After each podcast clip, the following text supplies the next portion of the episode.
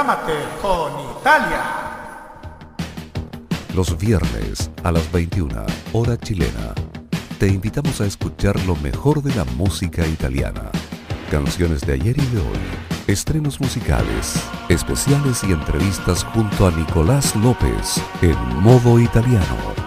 Modo italiano de Modo Radio. Modo Radio es per te, o sea, es para ti.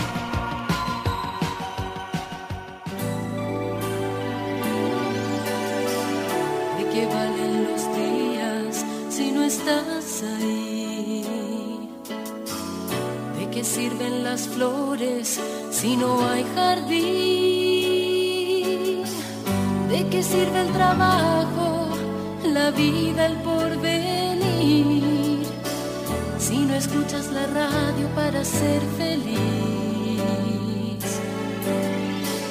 ¿De qué valen la playa, la montaña, el sol? Este Chile que nace necesita voz, tomados de la mano, asociados en la acción.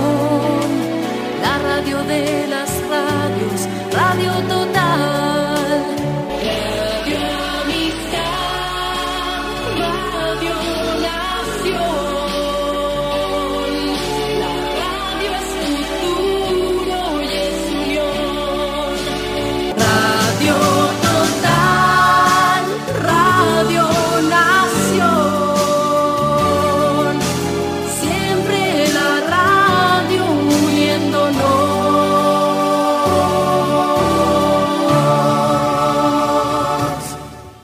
Este 2021 vive cada noche con la mejor compañía musical. Vive Modo Radio. Programados contigo. Lo hemos dicho en reiteradísimas ocasiones. A la televisión chilena le va a costar mimetizarse con este nuevo país. Cierto, van a cometer muchos errores. Es que una transición perfecta no existe. Pero sin duda alguna hay claros ejemplos de que la industria parece ir por el buen camino. La cobertura de las elecciones primarias de ayer, que tuvieron como ganadores por el oficialismo al independiente Sebastián Sichel y por apruebo dignidad a Gabriel Boric, así lo demostraron.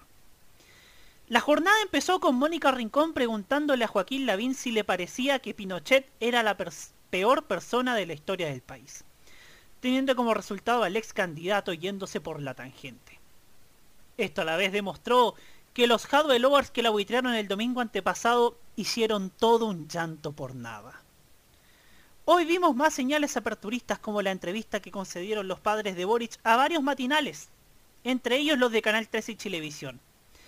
Además de un serio cuestionamiento en redes sociales por parte del periodista Mauricio Weibel a la permanencia en el canal estatal de Matías de los Ríos, quien nuevamente desentonó en su entrevista al ex dirigente estudiantil.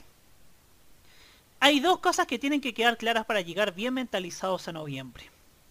La primera es que Twitter y el acumulado de las encuestas, principalmente CADEM, tienen un inexistente porcentaje de, de asertibilidad en este tipo de comicios.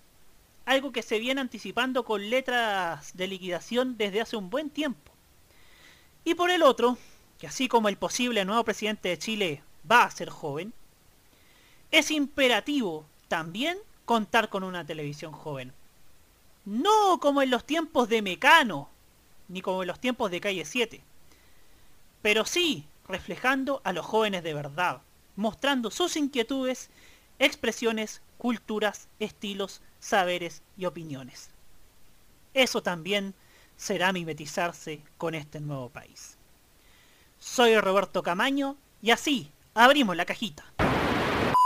Érase una vez un país con unos medios de comunicación complacientes con el poder, Arriba los corazones, porque vienen tiempos mejores. con una televisión preocupada de colocar rostros en el poder más que de informar. Mire, Joaquín Lavín quiere repostular a la alcaldía de Las Condes, o al menos eso es lo que dice hoy. Una radio concentrada en manos de unos pocos. Es un sueño, la verdad es que nuestro primer reto era posesionar el canal en nuestro país, ser un canal transversal, un canal que llegue a toda la gente. Y con sitios web llenos de fake news. You know, many revolutionaries rob banks and things and kidnap people for funds. Si bien la farándula ha sido minimizada, una cosa que nosotros sabemos mejor que nadie. El show debe continuar. Hasta siempre. Hay medios que aún venden falsos ídolos de TV en lugar de artistas jóvenes con talento. ¿Esta chilena Miami, de Miami o cubana? Pero no tenía claro dónde coño era. Y para ello, vuelve una voz que sigue clamando el regreso de la mejor televisión para Chile.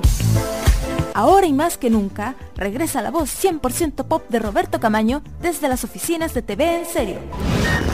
Comienza la cajita en modo radio.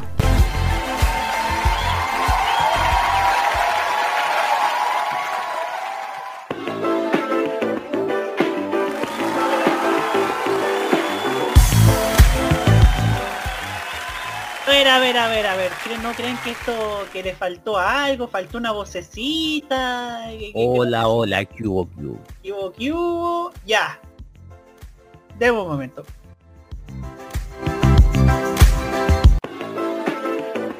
Hola, ¿cómo están? ¿Qué hubo, qué hubo?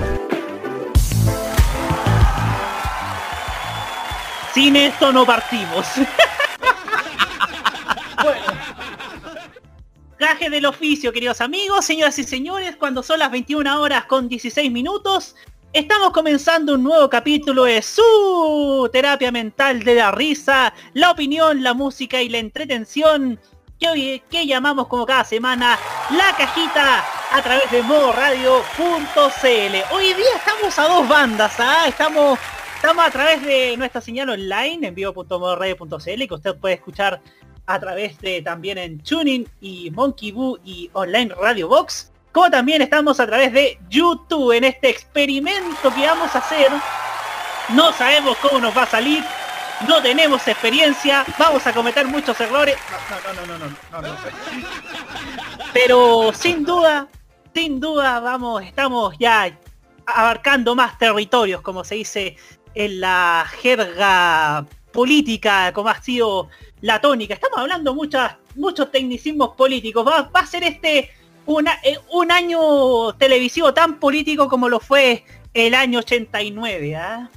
Ya hay que. Yo, yo ya estoy ansioso, ansioso, pero ansioso por, por volver a la Biblioteca Nacional y encontrar más historias respecto a lo que fue esa campaña. Por ahora, saludamos a nuestra tropa tevita del día de hoy, partiendo por Nicolás López. ¿Cómo está, don Nico?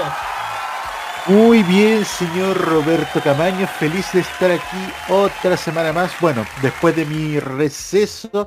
Y señor Camaño, aparte de abarcar más territorios, podríamos arrendar un ratito a la 104.9 de Santiago. ¿Quién sabe, ah? ¿Quién sabe? ¿Quién sabe? Bueno.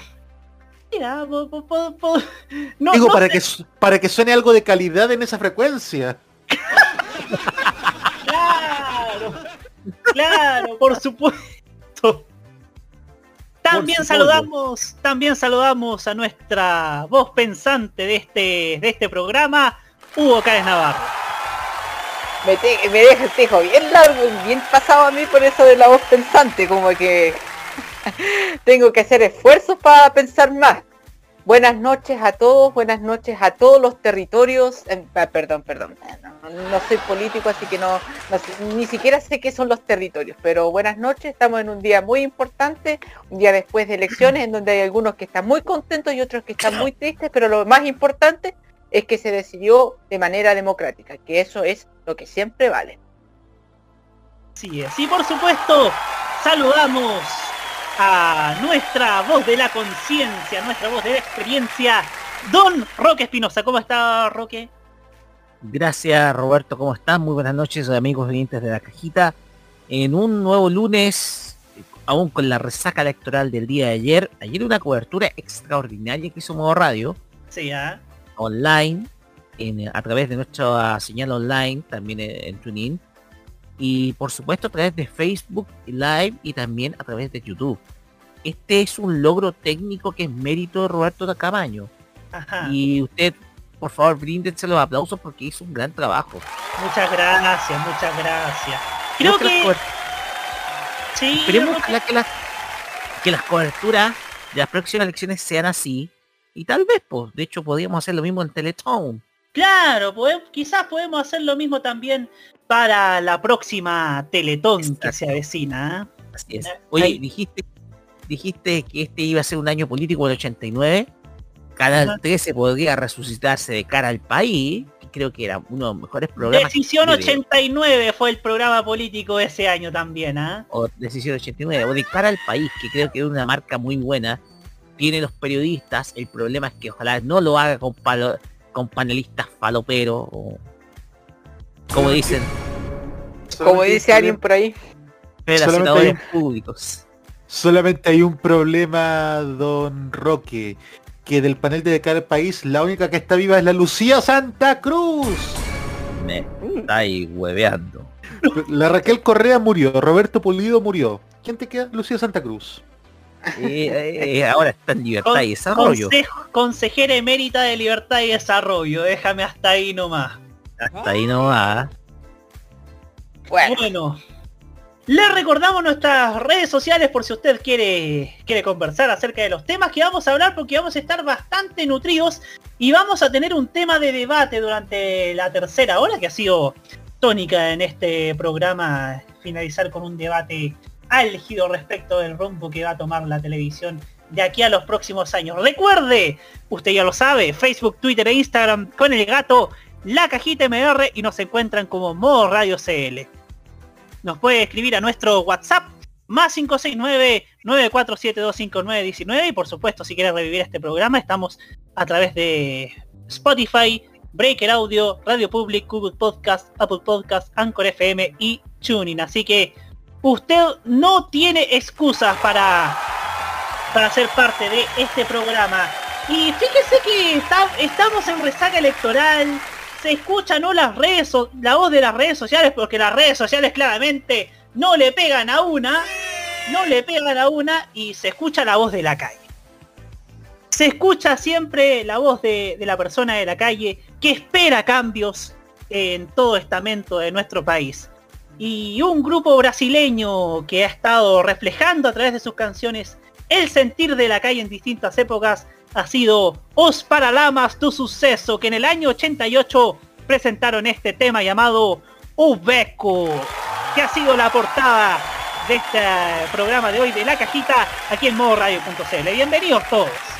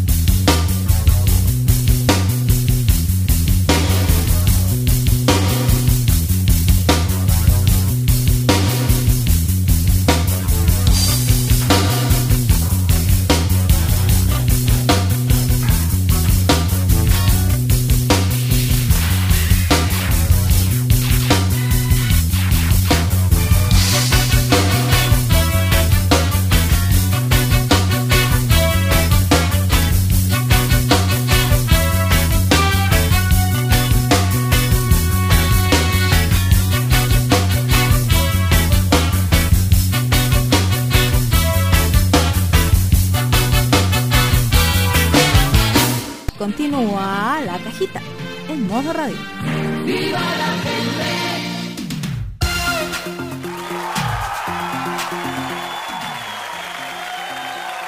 21 horas con 25 minutos, continuamos aquí en la cajita a través de modo radio.cl, un día después de la tercera fiesta de la democracia que llevamos en el año. Oye, pero con tanta resaca vamos a terminar con un hachazo en diciembre, no, no, a lo mejor nos va a dar, no sabemos si nos va a dar cuero para celebrar Navidad y Año Nuevo. ¿ah? Y justo que la segunda vuelta toca antes de la Navidad antes de la Navidad. Bueno, pasemos al primer tema en tabla de este programa durante el día de hoy. Y es que es un informe, según informa la tercera, de 24 páginas el que detalla el análisis de la industria televisiva y que llevó a la Fiscalía Nacional de Económica a autorizar la venta de Chilevisión por parte de Warner Media a la estadounidense Viacom CBS. En lo fundamental, la autoridad consideró que la operación desconcentra la industria y no reduce sustancialmente la competencia, como dijimos, como dijimos el año, la semana pasada. En la presente operación podría considerarse que las actividades de las partes no se superponen porque Chilevisión participa en televisión abierta y Viacom CBS solo tiene presencia en la provisión de canales de televisión de pago. Es una de las conclusiones de la autoridad. Para su aprobación, el organismo que dirige Ricardo Riesco también analizó tres acuerdos accesorios que permiten la compartición de activos y que prohíben la contratación de personal clave. A continuación, los tres pactos que ligan a las tres estaciones que seguirán operando en el mismo lugar, 55.000 metros cuadrados en las instalaciones de la ex Machaza, Chilevisión, ahora en manos de Viacom CBS y el canal de noticias CNN, CNN Chile y la estación especializada en la transmisión deportiva Aquí la tercera todavía cree, para la tercera todavía creen que existe CDF, pero no. Hace rato que es TNT Sport, señores de la tercera. Increíble. ¿eh? Actualícense, que seguirán en bajo el grupo Warner Media. La primera es operaciones conjuntas transitorias. El gigante de Warner Media, dueño de Turner y HBO, seguirá prestando servicios transitorios a Chilevisión como arrendamiento de equipos, servicios de transmisión para la transmisión en tiempo real, servicios de comunicación entre salas de control y el personal de producción, entre otros. Para la Fiscalía Nacional Económica, aquellos servicios se relacionan con aspectos particulares de la industria televisiva, sin los cuales la parte compradora no podría desarrollar el negocio de Chilevisión. El acuerdo es transitorio y considera en un plazo definido la desintegración de operaciones conjuntas. Además, Warner no podrá contratar trabajadores y rostros emblemáticos de Chilevisión, los que según la FNE son relevantes para la continuidad de las labores del canal y el valor de sus activos y contenidos. La prohibición tiene una extensión limitada, aunque la Fiscalía Nacional Económica no lo detalla, fuentes ligadas a la operación lo situaron en torno a los seis meses. La disposición en análisis solo limita las ofertas activas de trabajo, proposiciones individuales, pero no la contratación a través de ofertas públicas de empleo a las que los, trabajadores de Chilevisión libremente concurran o contratación pasiva.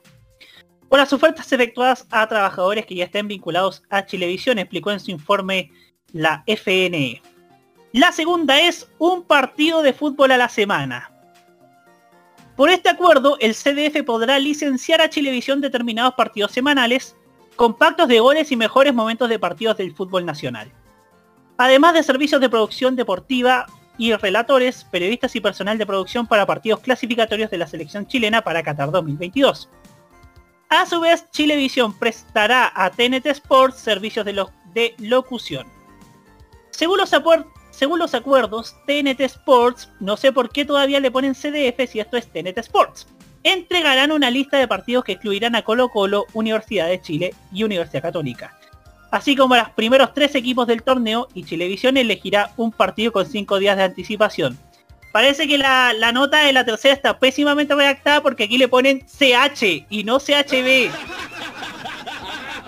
Oh. Algunos canales, relata la FNE, manifestaron que aquello le otorgaría a CH, yo asumo que CHB, una cierta ventaja pudiendo existir otros mecanismos de asignación para adjudicar ese derecho de manera más competitiva.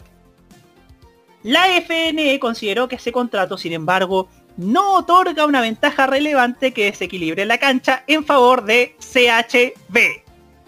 Ello porque el partido asignado excluirá a los de mayor rating y en un horario no prime, entre las 15.15 horas y las 17.45 horas. Chilevisión, esto es el tercer punto, los presentadores de noticias de CNN Chile. Chilevisión, según los acuerdos, tendrá servicios por parte de ciertos presentadores de noticias de CNN, el que incluye la obligación de no contratación. El pacto se refiere a los trabajadores esenciales o K-Talent y contempla una duración específica contada desde el término del respectivo contrato o desde que el trabajador termine la relación laboral actual, lo que primero suceda. Según la Fiscalía Nacional Económica, aquella cláusula no es restrictiva porque no contempla mayores exigencias para terminarla por algunas de las partes y es acotada temporalmente. Adicionalmente, resulta adecuado mencionar que Chilevisión no tendrá poder mono, monopos, monopsónico, no sé de dónde salió esa palabra. Yo te explico. Monopsonio. Eh, monopsonio habla de una de una situación económica en donde hay, hay un solo demandante para muchos oferentes. Allá. Ah, que es lo contrario a monopolio, que es un solo oferente para muchos demandantes. Ah, fantástico. Ah, muchas gracias, señor Espinosa. Respecto a estos trabajadores, en atención a que existen otros canales, tanto de televisión abierta como de pago, que podrían ofertar para tener los servicios de dichos rostros televisivos, concluyó la FNE. Queridos amigos, ya para ya para dar paso a nuestro panel y si no me traiciona la vista, vamos con Hugo Cárez Navarro. Nunca antes había visto un divorcio tan tan amistad, amistoso en la historia de, de las relaciones de pareja en Chile tan, eh, tan abierto que, bueno, eh, eh, pongámonos serios, bueno, es, es un acuerdo que al fin y al cabo termina, mm, no termina perjudicando a ninguna de las partes, termina beneficiando a ambas partes, ya pues va a mantenerse en cierto modo la sinergia que existía entre Chilevisión y, y CNN que se había construido con mucho, mucho, con mucha dedicación y con y de una manera muy lenta. Recordemos que por muchos años eh, eh, Televisión fue parte de Warner Media, pero que nunca se notó la alianza con CNN. Incluso llegamos hasta un momento en que CNN hizo un debate en conjunto con Canal 13, siendo que Televisión ya era parte de Warner Media. Cosas de la vida. Ahora parece que ni siquiera vamos a ver eh, el, el telespectador promedio no se va a dar cuenta que va a cambiar televisión de propietario. Fíjense eso. Va a ser muy complicado darse cuenta que ya televisión no forma parte de Warner, a menos que, que lo lancen con bombos y platillos, cosa que muy poco se hace en la industria televisiva anunciar de manera rimbombante el cambio de, controlador en una estación televisiva. Pero, reitero, no va a ser eh, un cambio muy notorio por parte del público el hecho de que este canal va a tener nuevos dueños, lo que creo que en parte es positivo porque eh, no se va a perder la identidad que ha construido un canal y que reiteremos ha construido de una manera muy lenta, muy sacrificada pero que ha tenido por fin frutos luego de tres años de mucho, mucho trabajo para cambiar la imagen a esta estación televisiva. Yo creo que Televisión no quiere perder ese, ese esfuerzo realizado y por, por tanto se realizaron muy bien las negociaciones con, eh, con Viacom para que Televisión mantenga en parte eh, lo positivo que ha sido asociarse con este gran medio, con, eh, primero, ser parte de Warner Media, que ya es un plus, pero lo más importante y que le dio mayor valor en estos últimos años fue haberse asociado con la señal de CNN Chile, que le dio una mayor eh, le dio una mayor trascendencia en el ámbito informativo. Entonces, y, también la asociación con, eh, TNT Sports, el, an- el antiguo CDF, en el ámbito de las transmisiones deportivas, aunque yo creo que el público tampoco nota mucho que se haya, que Chilevisión transmite los fines de semana fútbol de primera división.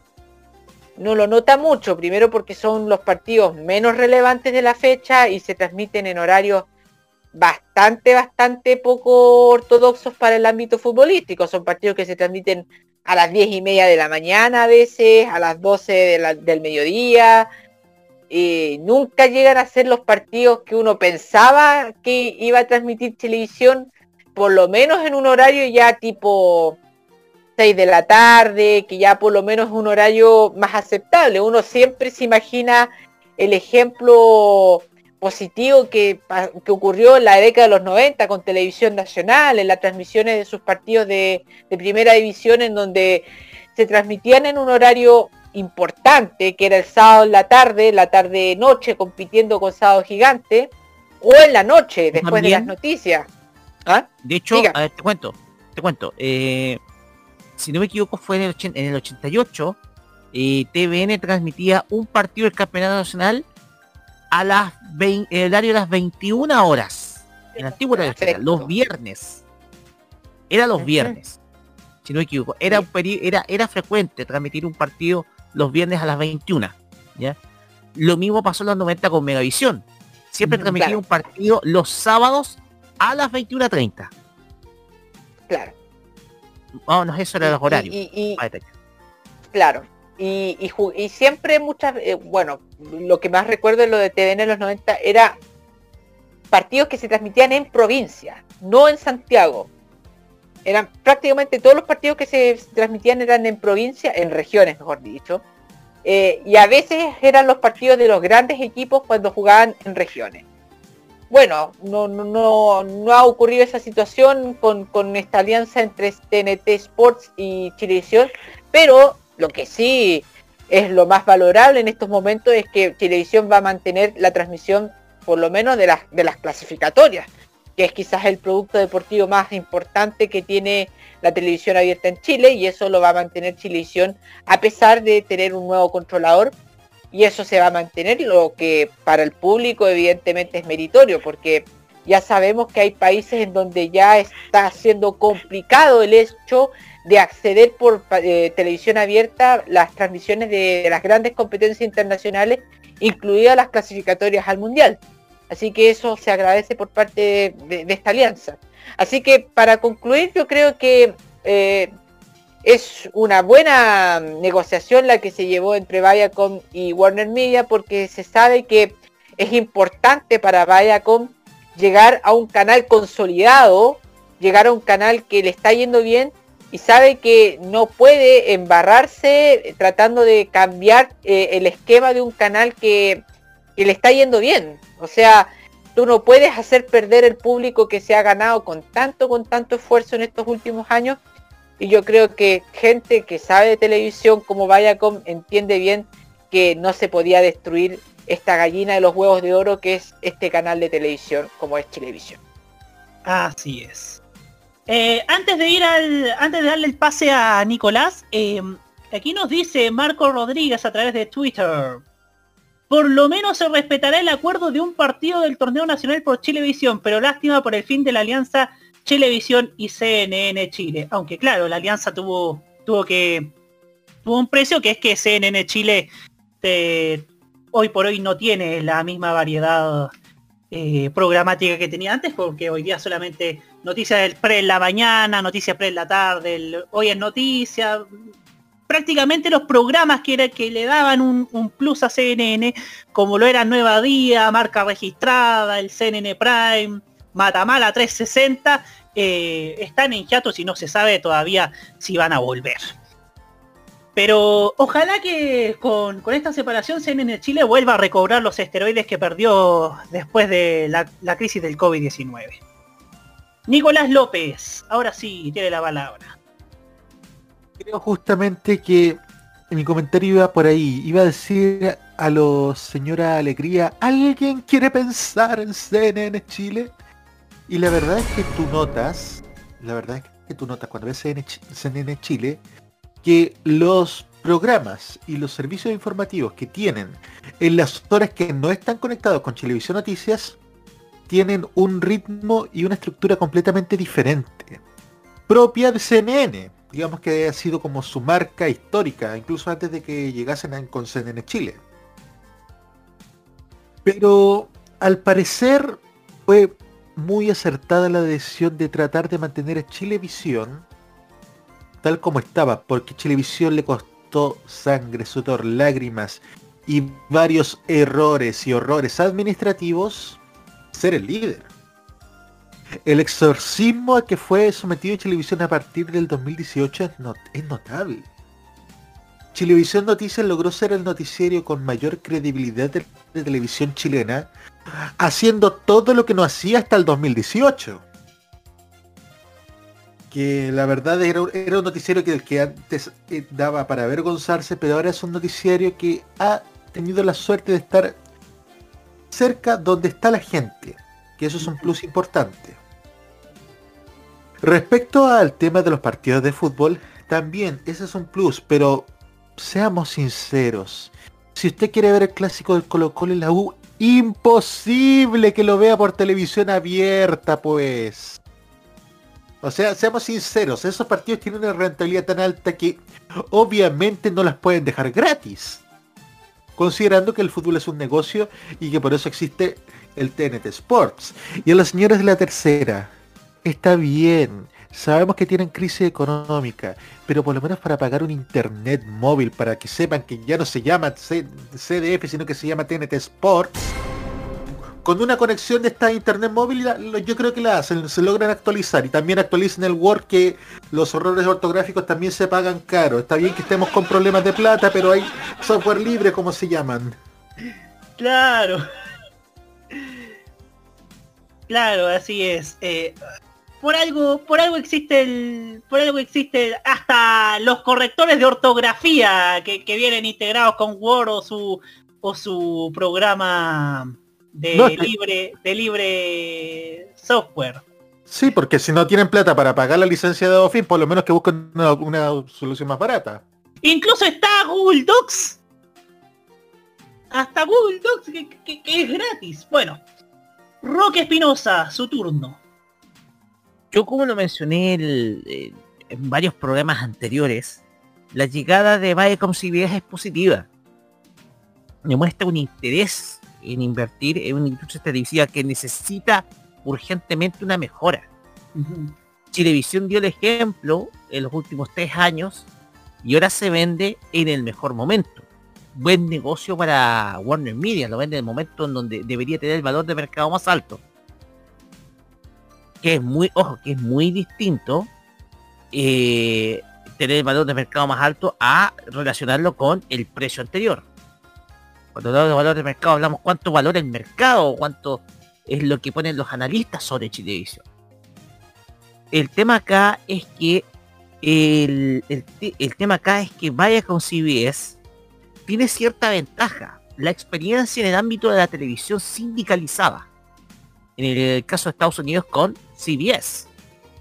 Uno de los canales más, un canal que siempre se jactó ser por la cadena más vista en, en- Estados Unidos. The most watching eh, network in America. Entonces tienen ese aval de ser una, un, grupo, un grupo de comunicaciones que tiene experiencia en la televisión abierta en Estados Unidos. Y lo que se espera es que se mantenga todo bueno. Y parece que esto se va a mantener. Lamentablemente vamos a tener que ver, eh, vamos a tener que, vamos a tener que, algunos rostros no van a poder estar en, en, en Chilevisión o CNN. De hecho, eh, de hecho, incluso hasta lo vimos en la transmisión de ayer de CNN, en donde era CNN el que se estaba colgando, no sé si la señal de internet de CNN, porque había una señal aparte de- en, en la señal digital que transmiten en YouTube, pero que se colgaban de Chilevisión Noticias. ¿Ya? Un poquito para mencionar cambios. De hecho, uno vio los uno veía los errores y en la transmisión de internet veía hasta los comerciales. Sí, de hecho uno se da cuenta que se cometieron errores en la transmisión de CNN Chile en la cobertura de ayer. Pero más allá de todo eso, lo que a uno le interesa es que ¿por qué los otros canales de la industria, la, la televisión abierta, con excepción de TVN obviamente, no pueden hacer lo mismo? ¿Por qué saco TVN? Porque es una cadena pública, es propiedad del Estado de Chile. Y tiene que seguir siendo así. ¿Por qué Canal 13 no? Con la mala gestión que han tenido durante todos estos últimos tres años, yo creo que hoy en día Canal 13, es- al contrario de televisión, está en un valor de mercado tan bajo que creo que sería muy barato para cualquier cadena de televisión comprarlo. Comprárselo a, a, eh, a Andrónico Luxis. Está perdiendo plata con Canal 13. La cosa acá es que eh, en el caso de Viacom CBS, que es propietaria de varias franquicias, Nickelodeon, MTV, Paramount Pictures, que es una de las productoras casas de cine más antiguas dentro de la industria de Hollywood, eh, vamos a tener un nuevo noviciado. No te estoy diciendo que pasen el padrino o la trilogía del padrino por televisión. Estamos hablando de un producto que es fue producida por Paramount. O que también pasen Titanic. Porque Titanic también está distribuida por Paramount. Tiene participación. Eh, junto, aunque junto con 20th Century Fox hoy en día eh, propiedad de Disney. Entonces la cosa acá es que eh, vamos a tener eh, una cadena que va a estar especializada en la difusión de medios, que es seria, que tiene prestigio en los Estados Unidos, y obviamente que esa seriedad la van a transmitir al mismo Televisión. Es digamos que los valores organizacionales, tanto de Warner Media como de Viacom CBS, son los mismos. Ahora bien, hay algunos que me han dicho, está el temor de que, no sé, que copien los formatos de reality de MTV. Y creo que obviamente, obviamente son formatos que, que, que son eh, que son muy chabacanos, por así decirlo. Ojalá que no. Pero tal vez eh, podamos ver, no sé, formatos de CBS que sean pero que sean pero positivos. De hecho, hoy en día, si- si tú te das cuenta, el matinal de, de Chilevisión, que es mucho más informativo, uno evoca precisamente a las cadenas, a los matinales de Estados Unidos a veces. El tema acá es que, como siempre dije, resulta positiva esta compra. Ojalá que se mantenga todo lo bueno que, hizo Warner en los últimos tres años. Sabemos que hubo un periodo perdido entre 2011 y 2017 eh, con el periodo de prueba de Holger Ross Macías. Eh, entonces, la cosa acá es que esperemos ojalá que Viacom CBS mantenga todo lo bueno que ha hecho Chilevisión en el último tiempo. Es lo que uno más espera. Y, y que lo ha transformado en el canal más creíble dentro de la industria televisiva. Y el más exitoso. esperemos- Y el más exitoso también. Recordemos también que, que, que Viacom CBS tiene eh, experiencia dentro de la dentro de la televisión abierta. Tiene Telefe, tiene, tiene el Channel 5 en, en Inglaterra, tiene la CBS eh, en Estados Unidos y tiene un, tiene un par de canales más en, en- en televisión abierta en varios mercados. Y creo yo que eso puede darle también un plus y puede ayudar a que pueda entrar aire fresco a, Me acordé. a la pantalla cielo. ¿Sí? Con tal de que no traigan Jersey Show a Chile, todo bien. No. Y más aún, y más aún ahora que, que una de las Acapulco Shore hizo una, una fiesta clandestina. No. Por favor, no. Cualquier cosa. Menos Jersey Shore, menos Acapulco Shore. Por favor. Ya. Nos vamos a la música. Nos vamos con una artista joven. Una artista talentosa que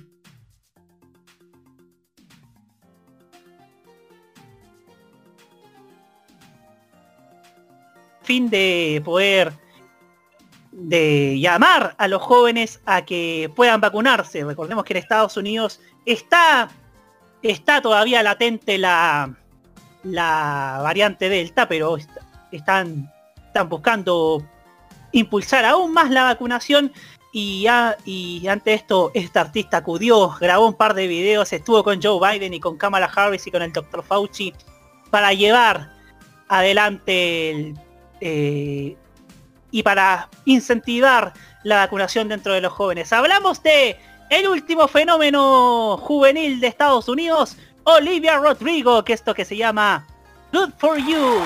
Y ya seguimos en la cajita.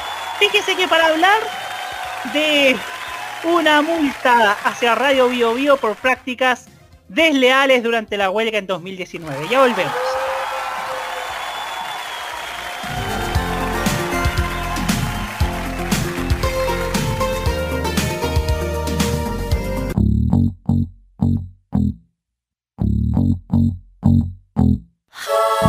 Good for you, I guess you moved on really easily. You found a new girl and it only took a couple weeks. Remember when you said that you wanted to give me the world? Good for you, I guess that you've been working on yourself. I guess the therapist I found for you, she really helped Now you can be a better man for your brand new girl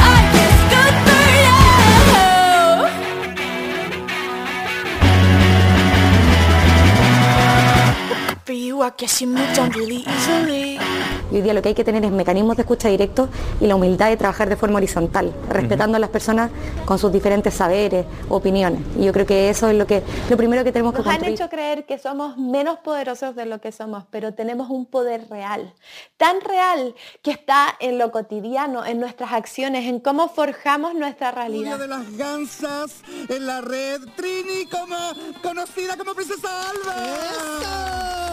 Bienvenida. Muchas gracias por la invitación. No, gracias a Chile está cambiando y su televisión también. Y en este largo camino estaremos ahí.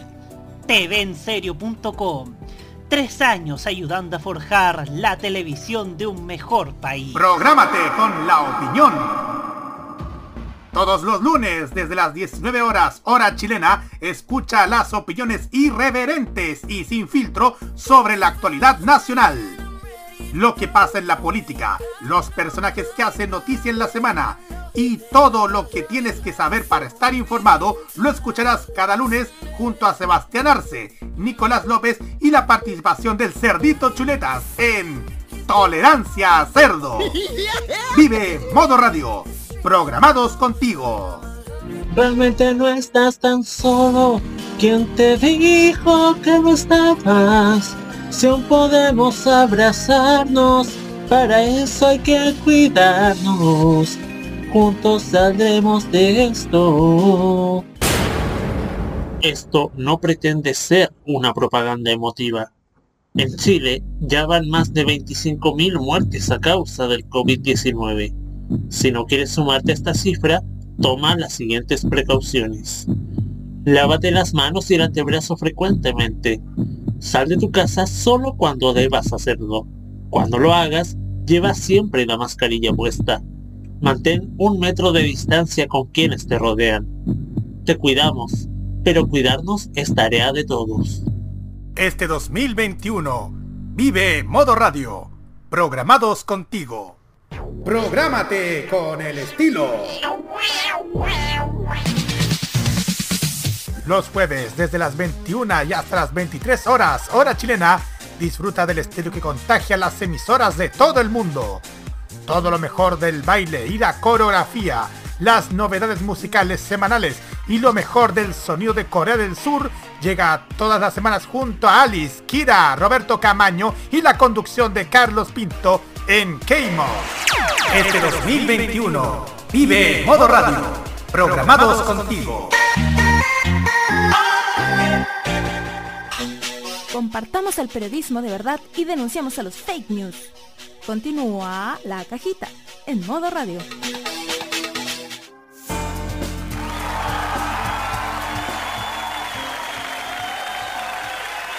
21 horas con 56, 57, perdón, se corrió el palito. 21 horas con 57, seguimos aquí en la cajita a través de modoradio.cl. Ya con ya siguiendo con esta terapia mental de la risa, la opinión, la música y la entretención. Primera vez que el segundo bloque en, en meses empieza antes de las 22 horas, ¿ah? No menor. Pues bien, vamos con con una nota que seguimos en tono medios, vamos desde la televisión hasta la radio, porque el jueves pasado se confirmó que Radio Bio Bio fue condenada por reemplazar a trabajadores que se habían adherido a la huelga que se llevó a cabo en septiembre de 2019 y que se prolongó por 15 días. Esta situación había sido denunciada por el sindicato de la, de la emisora el cual hoy dio a conocer el fallo que finalmente les dio la razón. El medio de comunicación en consecuencia deberá pagar más de 5.200.000 pesos y leer en el noticiero radiograma matinal la parte resolutiva de la sentencia durante tres días consecutivos. O sea, esto ya pasó, ya pasó durante la semana pasada. De acuerdo a un documento que circula en redes sociales, la jueza del segundo juzgado de letras del trabajo de Santiago, Carolina Luengo, condenó a Radio Bio Bio por prácticas desleales realizadas durante la negociación colectiva de 2019, especialmente, específicamente perdón, por reemplazar a trabajadores y trabajadoras en la huelga. Según la magistrada, el medio de la familia Moschati sustituyó a periodistas, varios de ellos y ellas con cargos claves en el funcionamiento de la radio, logrando paliar el efecto de la huelga.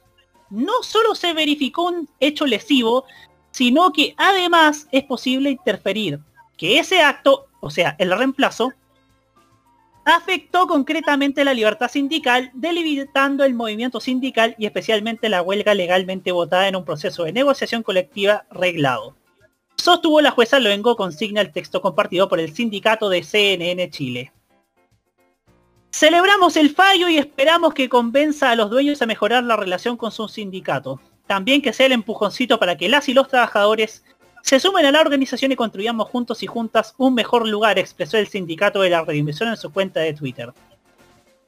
En la plataforma además publicaron un comunicado que señala que esta práctica de la radio no fue un evento aislado. Distintas actitudes fueron minando el trabajo de la organización sindical anterior. Nos pasó lo mismo a nosotros y posiblemente le pase al próximo sindicato, que se conformará en 2, 3, 4 o cinco años si es que el actual se termina disolviendo. Y eso es posible porque entre muchos despidos y algunas renuncias, hoy la organización colectiva está muy reducida, reza la misiva que concluye haciendo un llamado a sumarse al sindicato. Acá yo tengo una precisión bastante, bastante decidora que tiene que ver con que Por un lado, Radio Bio Bio es la emisora que se vende a sí misma como la independiente, la emisora que no le teme a los poderosos, que fiscaliza el poder. Pero por otro lado tienen una, una, tienen prácticas laborales internas que se vienen conociendo desde hace, desde hace poco menos de 10 o 12 años, que cuestionan cierto el hecho de que, de que Radio Bio Bio eh, tenga eso, una coherencia entre su discurso en cómo se venden, como el, la radio de mayor credibilidad, la radio de mayor prestigio, la primera referencia informativa radial y el medio de comunicación más creíble, que lo es, porque tengo entendido que Radio Bio Bio es la primera radio dentro que, de mayor credibilidad en el país, según el último estudio de, de, de una organización de Oxford. Y tiene que ver con que eso no se logra eh, solo. Esto no es un logro solamente de, Tomás Mosciati. Esto es un logro de los trabajadores, de los locutores, de los periodistas que están en terreno. Recordemos que Radio Bio, Bio tiene una de las una de las de las redes de frecuencias más importantes del país, que en Concepción, en su donde juega de local, es primera sintonía. Además, es la radio a la que uno recurre cuando ocurren los terremotos, cuando ocurren los temblores, ahí está Radio Bio Bio tomando, tomando los testimonios de la calle, a través del WhatsApp, a través del, teléfono, desde distintos mecanismos. Sin embargo, uno espera que la relación recíproca entre los auditores y quienes conforman la radio, uno lo espera de, de la jefatura de la misma emisora, o sea, el señor Moshati, hacia sus mismos trabajadores, cosa que en este caso no ocurre. Y esto además era un secreto a voces, recordemos que empezó como un rumor esparcido en foros, pasó a las redes sociales y esto lo denunciaban los mismos sindicatos. Recordemos que hubo varios intentos de formar sindicatos y a los que creaban ese sindicato, Tomás Moyati los despedía. Y eso era un testimonio que, que rondaba entre ex trabajadores de la misma estación. ¿Qué esperar de ellos? Se lo preguntamos primero que nada a Nicolás López. Y me llama la atención toda esta situación. Y es más, quisiera saber, es muy difícil porque de la historia de Radio Bio Bio no se sabe mucho. Es muy poco lo que sabemos de Radio Bio Bio antes de su llegada a Santiago. Muy poco. ¿Cuáles eran las situaciones laborales de Radio Bio Bio de Concepción cuando era una emisora local de Concepción hasta la expansión nacional? Cómo era don Nivaldo Moschetti padre con sus trabajadores, porque hay un dato no menor, señor Roberto Camaño. Le voy a contar. A ver. Que Radio Bio, Bio siempre se ha apreciado de su independencia, inclusive no siendo parte de la Archi, ¿cierto? Sí. Ya. Hasta los años 80 sí lo era. Uf. Don Nivaldo Moschetti, padre, de hecho, era el representante de Archie para las emisoras de la zona del Gran Concepción. Con eso le digo el nivel de, influencia que tenía. Pero dejando este tema aparte, esto es que incluso lo denunció una vez Fernando Paulsen en ADN, creo. Una radio que se jacta de independencia, de no tenerle miedo al poder. Yo la verdad es que no sé qué tanto poder viéndolo desde una óptica de dirección puede tener un grupo de trabajadores organizados de una emisora de radio, en este caso un sindicato. Para empezar, la creación de un sindicato no es algo, ah, ya llegamos a organizarnos, tiene que haber toda una estructura detrás. Y obviamente, quienes empiezan a pertenecer a un sindicato en, estas circunstancias, terminan pagando los platos rotos. Porque mientras están con fuero sindical legalmente el empleador no los puede despedir. Pero al momento de terminar el fuero, son los primeros en cortar cabeza. Y eso fue lo que pasó también con Radio Bio, Bio porque muchos de estos trabajadores que estaban en huelga y que después, al terminarse el fuero sindical, fueron despedidos, fueron desafectados del medio. Yo la verdad no sé desde qué momento comenzaron comenzaron estas malas prácticas laborales también en- sé que Radio Bio Bio paga muy, muy, muy bajos sueldos. Tengo entendido. Que a los periodistas le pagan bastante poco. Que mucho trabajo, sobre todo en algunas redes regionales como el Paraíso, se lo llevan estudiantes en práctica. La verdad es que puede que esta famosa independencia, credibilidad tenga costos.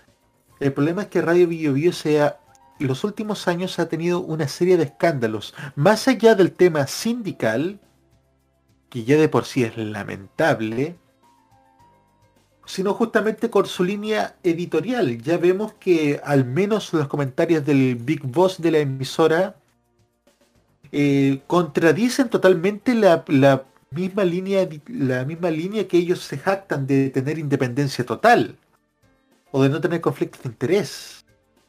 Esto lo veo un caso gravísimo, sobre todo si, si la credibilidad se... Si uno quiere mantener la credibilidad con el tiempo, a Radio Bio Bio a nivel nacional solamente se le conoce en, en 20 en los últimos 25 años. La pregunta es, si ya en una zona como el Gran Concepción lograron generar una base de credibilidad y confianza que les permitió tener esta expansión, ¿a qué costo? Y sobre todo, también, ¿a qué costo para quienes trabajan en esta emisora? Buena pregunta. ¿eh? Buena pregunta. Roque Espinosa, su turno. Si mal no me equivoco, cuando eh, fue a finales de los 90 cuando Bio Bio llegó a, a Santiago, si no me equivoco. 1997. En el 97. Sí, ahí sí. Porque me acuerdo que eh, en el 99.7, si no me equivoco, era esa la, la frecuencia, me encontré con la sorpresa de Radio Bio Bio, ¿ya? Y me encontré con la sorpresa que le- me, la, me la sintonicé en pleno día al trabajador radial, en donde pues, estaba trabajando. En, en ese entonces, las radios no, no, no, no solamente dos radios operaban nomás en, eh, a nivel eh, dos radios operaban a nivel santiaguino nomás que era de que se llamaba Red Archie en ese entonces. Pero era una de las pocas que operaban y ahí entendí la eh, ahí entendí la referencia y que Bio Bio no estaba en ese entonces ya afiliada al Archie la cosa acá es que desde ese momento cuando uno hace una expansión territorial tan grande porque después Bio Bio pasa del Gran Concepción ahora a, Providencia, donde se, están todas las radioemisoras importantes, eh, tú te das cuenta que ya comienzan nuevas funciones, eh, o sea, comienzan a abrir eh, nuevos puestos de trabajo para la gente que la gente que está en la, ciudad, periodistas, radiocontroladores, etcétera. El tema acá es que según los antecedentes que nos brinda Nicolás López, estos problemas de Radio Bio Bio con sus trabajadores no son nada nuevo. Vienen de muchísimo antes. Y de hecho, según tengo entendido, las prácticas antisindicales de Radio Bio Bio son algo completamente frecuente. Y eso ya es sumamente preocupante. Porque en un momento en donde la profesión periodística, estamos hablando de periodistas que están en terreno, ya informando, no estamos hablando de, de noteros. Cuando ah, existen unas, una sobreoferta de periodistas en el mercado, en este mercado, eh, obviamente van a agarrar la primera pega que encuentren, po, por mal remunerada que sea. Entonces, la cosa acá es que si bien tenemos a un Tomás Mochati que sigue hablando a través de YouTube respecto, por ejemplo, diversas temáticas de interés nacional, porque recordemos que los comentarios vividos todavía siguen y todavía está Tomás Mochati hablando de ciertas temáticas, un poquito como para desmadejar lo que nadie informa. La cosa acá es que al parecer hoy en día no hay transparencia respecto a cómo es el trato laboral de parte de la empresa hacia sus propios trabajadores. en donde tenemos, donde, donde como mencionamos, la profesión periodística está ya muy devaluada, en donde hoy en día un periodista está buscando pega de manera desesperada y necesita agarrar algún puesto, ya sea en, en el ámbito radial, en donde obviamente lo- los sueldos el- los sueldos de mercado no son los mismos que televisión, pero les permite subsistir. Obviamente hay eh, en, el concepto sindical hay que marcar diferencias, porque tenemos sindicatos que están netamente identificados con la empresa y cuando estamos hablando eh, cuando estamos hablando de sindicatos identificados yo te pongo un ejemplo que si bien no es de radio pero sí corresponde eh, Cecinas PF poco para decir la marca el sindicato Asesinas PF en Talca está completamente identificado con la empresa está identificado obviamente negocia- hacen la negociación colectiva etcétera pero yo estoy acá viendo trabajadores que están sumamente descontentos con el trato laboral de Radio Bio Bio. Y ya eso, obviamente, te da una mala espina respecto a lo que tú vas, esperas cuando tú llegas. A mí, eh, cuando me tocó una especie laboral, yo llegué, yo llegué a una empresa en donde, en primer lugar, yo, yo lo, ¿lo cuento o no lo cuento? ¿Lo cuento, Roberto? Sí, sí, sí, sí, sí, Roberto, sí, cuéntelo, lo cuento. Cuente nomás sin Dele. censura. Un supermercado. Mujer sospechosa de embarazo era desafectada al tiro, desahuciada. Televisión Nacional bajo el coronel Orozco. Era eh, esa, esa estrategia. No, estoy hablando de empresa de retail. ¿No me diga no que era era. de la misma empresa que tiene apellido del que fundó Carabineros de Chile? No, no, no, no, no, no, no, no, no, no, no. Es una, es una, es un retail chico. Pero mujer que estaba embarazada era desafectada.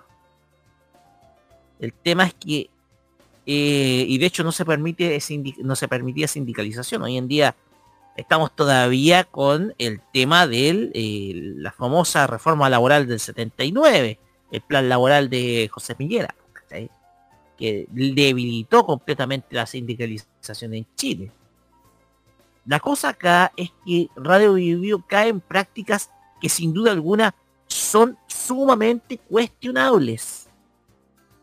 Y aquí tenemos que, eh, y aquí obviamente esta situación incomoda a un medio que se jacta de su independencia, de su credibilidad ante el, público, credibilidad que es indiscutible, indiscutida en la región del Biobío, pero que en la región metropolitana, desde que llegó eh, por ahí por los a finales de los 90, como que está muy entredicho. Y obviamente yo he de suponer cómo sería el carácter del señor Tomás Mochati.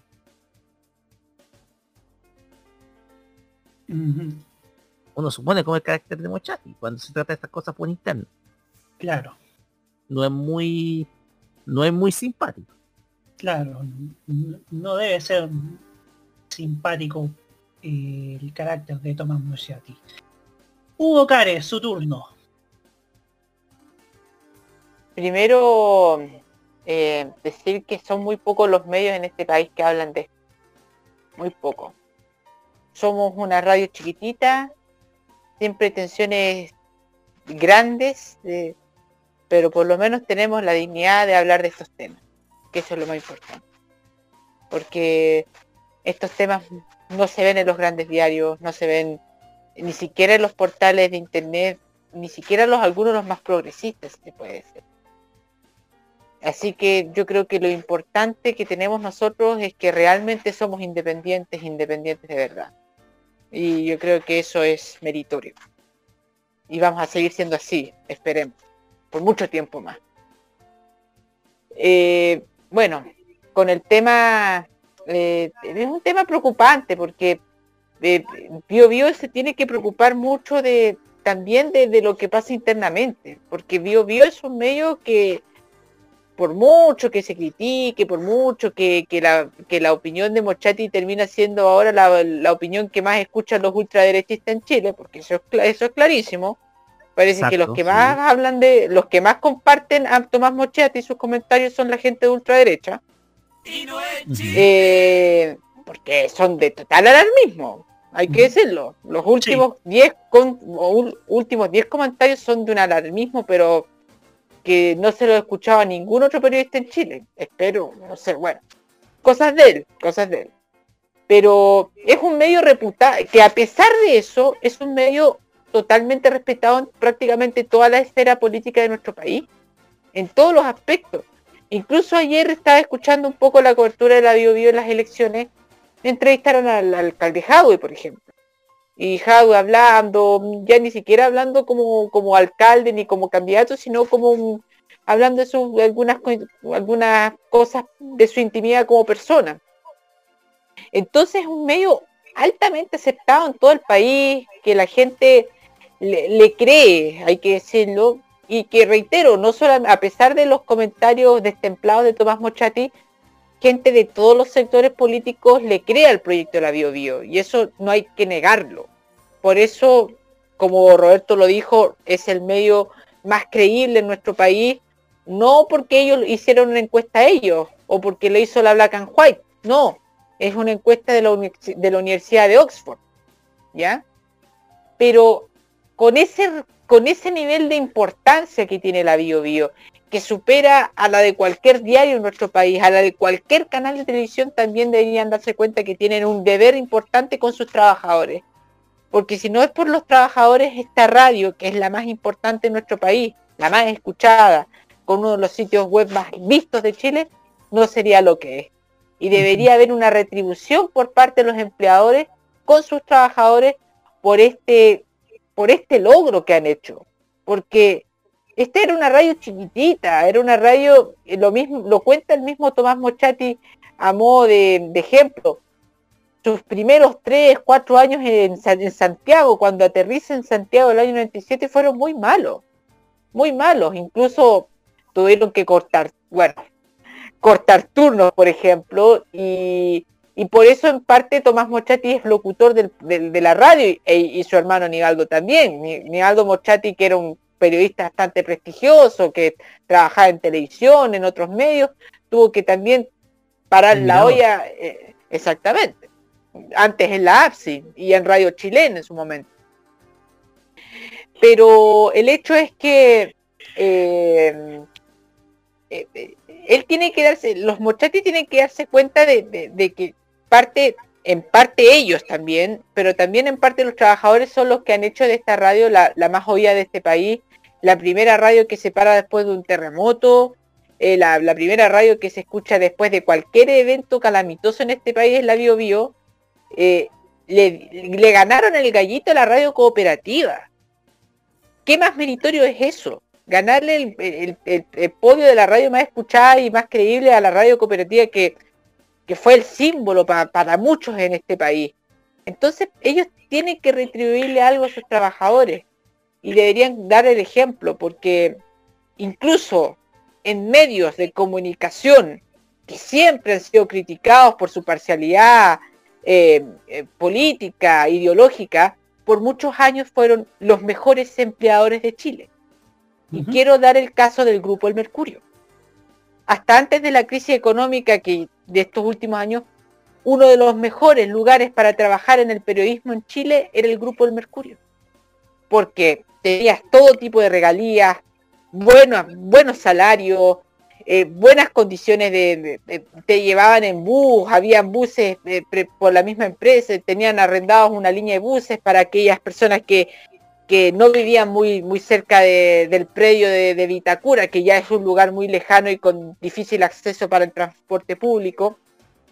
Pero todo lo que se critica del Mercurio, de un medio parcializado, de un medio eh, cercano al poder político, al poder económico, poder eclesiástico, poder militar, todo tipo de poder. del orden.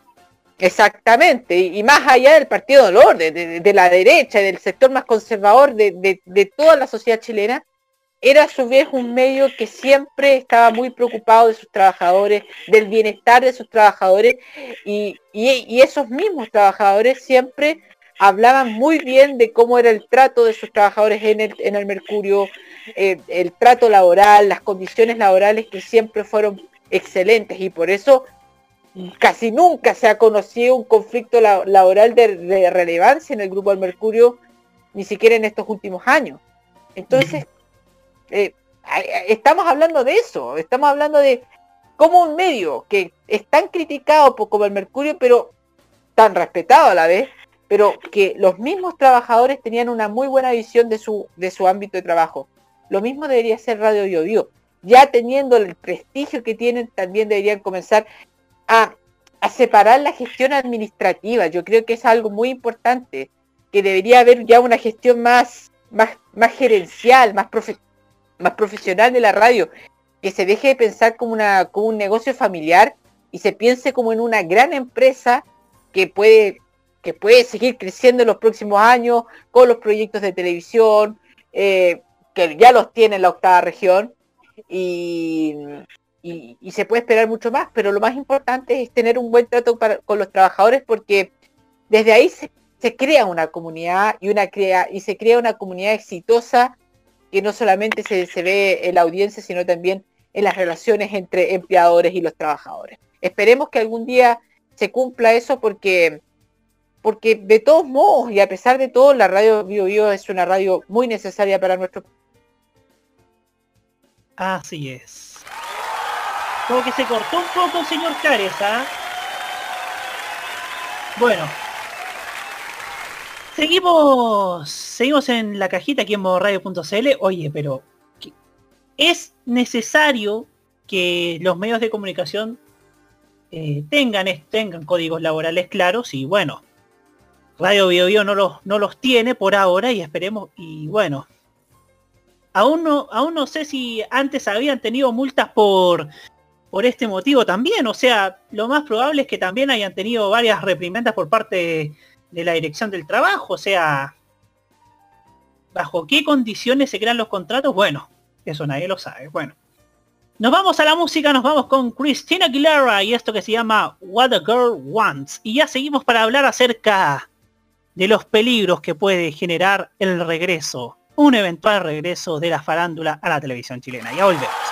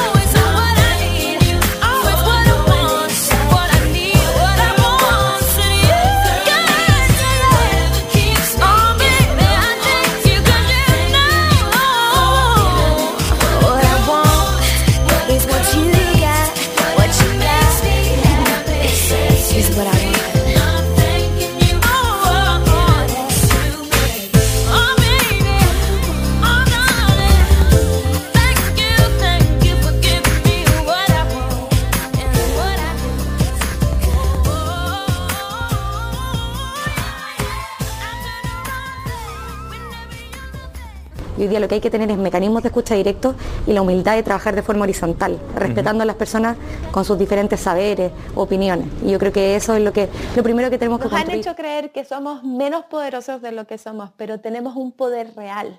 Tan real que está en lo cotidiano, en nuestras acciones, en cómo forjamos nuestra realidad. de las gansas en la red Trini como conocida como Princesa Alba.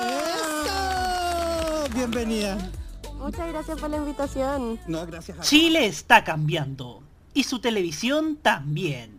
Y en este largo camino estaremos ahí. TVenserio.com. Tres años ayudando a forjar la televisión de un mejor país. Prográmate con Italia. Los viernes a las 21, hora chilena, te invitamos a escuchar lo mejor de la música italiana. Canciones de ayer y de hoy, estrenos musicales, especiales y entrevistas junto a Nicolás López en modo italiano. Modo italiano de Modo Radio. Modo Radio es per te, o sea, es para ti. Realmente no estás tan solo. ¿Quién te dijo que no estabas? Si aún podemos abrazarnos, para eso hay que cuidarnos. Juntos saldremos de esto. Esto no pretende ser una propaganda emotiva. En Chile ya van más de 25.000 muertes a causa del COVID-19. Si no quieres sumarte a esta cifra, toma las siguientes precauciones. Lávate las manos y el antebrazo frecuentemente. Sal de tu casa solo cuando debas hacerlo. Cuando lo hagas, lleva siempre la mascarilla puesta. Mantén un metro de distancia con quienes te rodean. Te cuidamos, pero cuidarnos es tarea de todos. Este 2021, vive Modo Radio. Programados contigo. Prográmate con lo prohibido. Los martes a las 21 horas, hora chilena, te invitamos a probar una manzana muy particular. Una manzana que te hará disfrutar, gozar y entretener con la mejor música y la simpatía de una mujer dispuesta a todo. Te invitamos a degustar la manzana prohibida con Loreto Manzanera junto con Segundo Fernández. Prográmate con Modo Radio. Modo Radio es para ti. Prográmate con los clásicos. Los miércoles desde las 21 hasta las 23 horas, hora chilena, encuéntrate con los grandes éxitos de la música que se han transformado en un clásico. Todas las semanas, Rocky Espinosa te lleva a un recorrido de 50 años de música y distintos estilos a través del clásico de los miércoles. Modo clásico. Este 2021, vive Modo Radio. Programados contigo.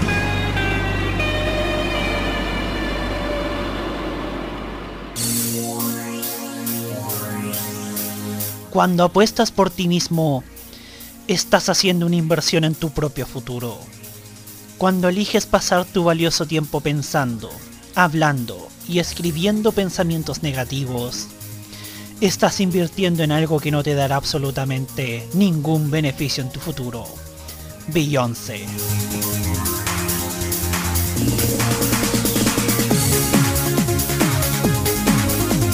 Prográmate con Modo Radio. Modo Radio es para ti. Hagamos que la resistencia popular sea 100% pop y a los plaza que hablen solos. Continúa la cajita en modo radio.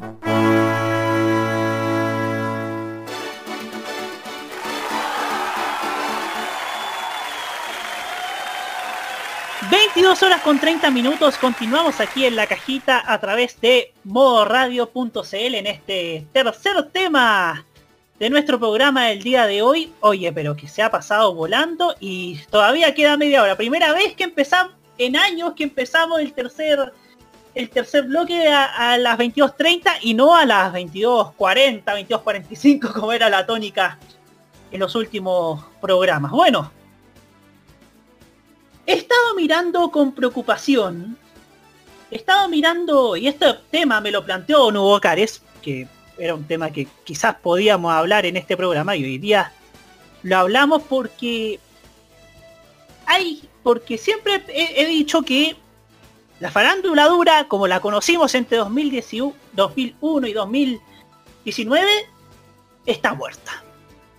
Está totalmente muerta. Sin embargo, todavía hay personas que insisten en, que- en querer resucitar esta clase de programas, en querer volver a esos tiempos donde poco menos que lo pasaba muy bien, hablando hablando cosas negativas y muchas veces insultantes respecto a las mujeres, donde se hablaba poco menos que se justificaba, por ejemplo, eh, el insulto, el agravio y muchas veces la polémica, se buscaba la polémica.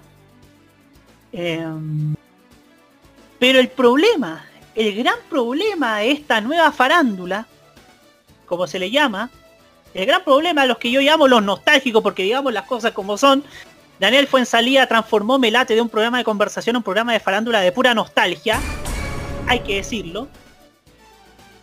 Y resulta que... Y resulta que en este caso, eh, esta clase de programas, la nueva farándula, es igual a la antigua. Igual a la antigua. Y eso yo lo he podido ver y mucha gente me dice, ah, es que tú, tú, ti no te gusta la farándula, pero igual la ves. Yo quizás pecaba en ese, eh, hace 10 años de ese discurso, y pecaba de eso, de que me de que no veía farándula, pero igual comentaba de ella, pero ahora mi visión, viéndolo un poco más en frío, más frío que hace 10 años, es que uno tiene que saber de esos temas, uno tiene que uno tiene que conocer de qué hablan y cómo lo hacen para poder forjarse una opinión. El problema, el gran problema de los programas de farándula, o sea, de los que quedan hoy día, que son Melate, ETE más, Zona de Estrella de Zona Latina y un par de espacios también en Instagram Live, es que son programas que están obsoletos con el Chile de hoy, que no van con el Chile de hoy. Por ejemplo, la semana pasada informábamos de una pelea entre el Melate y cómplices, este programa que hacen Nacho Gutiérrez y Fran García Huidobro. Una pelea que obviamente Huevo Fuensalía usó su derecho a réplica y ¿se imaginan si esto se hubiese, hubiese pasado hace 10 años? Tendríamos un montón de programas de las 12 horas de farándula que había en ese entonces puramente de para hablar acerca de esta pelea y obviamente poner un poco de un poco de leña al fuego, un poco de un poco de benzina a la hoguera y eso forjaría lo que lo que se puede criticar esta clase de programas que transformaron a la televisión chilena en una televisión bastante tóxica. Una televisión que tal vez no era no tenía el peso programático ni tenía el peso valórico que tenía de aquel entonces. Y, y hoy día, por eso yo digo que la farándula, la nueva farándula, como se le llama, ellos la llaman varios, termina siendo igual a la antigua y termina siendo igual de obsoleta que la antigua. Otro aspecto que he mirado con preocupación es la figura de personas que son propensas a dar eh, opiniones, como se le dice desde el lado buenista, políticamente, correcto, políticamente incorrectas, pero que terminan siendo comentarios deplorables, como lo hace Sergio Rojas, como lo hace el señor Sergio Rojas, que lo ha hecho precisamente toda la vida, desde sus espacios en televisión, desde, desde que tenía el medio RBI, cuando estaban en portada, que reitero, existen en las actas del Consejo Nacional de Televisión varios episodios donde Sergio Rojas trataba de lo peor a las mujeres. Trataba horrible a las mujeres. Y en el año 2013, de hecho, en portada UCB fue sancionado por eso. Y Sergio Rojas lamentablemente no ha cambiado. Y no va a cambiar, porque así es. Y así piensa que, que puede, puede, puede congregar a las masas. El tema es que muchas veces fallan. Y otro tema que veo con preocupación es que la, es que la nueva farándula funciona igual que la antigua, en otro aspecto. Que es que funciona en base a amiguismos. En base, por ejemplo, Sergio Rojas, Daniel Fuensalía le perdona todo lo que, lo que dice Sergio Rojas solamente porque es amigo de él. Y siempre lo, ha siempre lo, ha- lo han dicho ambos. Y además, una opinión buena y una opinión mala por parte de esos programas, y esto yo lo veo desde mi punto de vista crítico, pasa si le caes bien o no al productor del espacio o, al o a los conductores de los espacios. Sin ir más lejos, en el año 2018, después de que el Rumpi dijera, increpara a Fran García Huidobro sobre si, si la clase de televisión que, hiz- que hacía era, era telebasura, algo así, esa misma semana en primer plano lo acusaron al Rumpi. Y uno no quiere restarle gravedad a lo que hizo el Rumpi, pero sin ir más lejos, esto era. Esto, es, esto era casi una vendetta mediática por parte de primer plano. Y además, tú puedes, hablar bien o mal de ti si es que solamente si es que le caes bien a ese tipo, a los que hacen ese tipo de programas. Entonces, ¿cómo quiere volver la farándula dura, la farándula como la conocimos entre 2001 y 2019, si ni siquiera se ha mimetizado con el Chile de hoy? Uno podría, uno puede darle, puede hacer muchas críticas al respecto a este espacio, como también a la clase de personas que admiten, y quiero ser muy claro en eso, que no es justo que el programa de televisión El Discípulo del Chef tenga entre su planilla, entre su planilla de, de rostros que van a acudir al programa a una abogada del narcotráfico, siendo que nuestro país está en una, en una crisis y uno de los factores de la crisis es la alza del narcotráfico en nuestro país y Chilevisión, la producción del programa, porque separo el canal completo porque hay porque hay áreas que, que son más suelen ser más profesionales que otras y en este caso llevan a una persona que puede ser una potencial defensora de, de ese mundo, de ese mundo turbio y de ese mundo que le ha hecho mucho daño a las familias chilenas. Me refiero, por supuesto,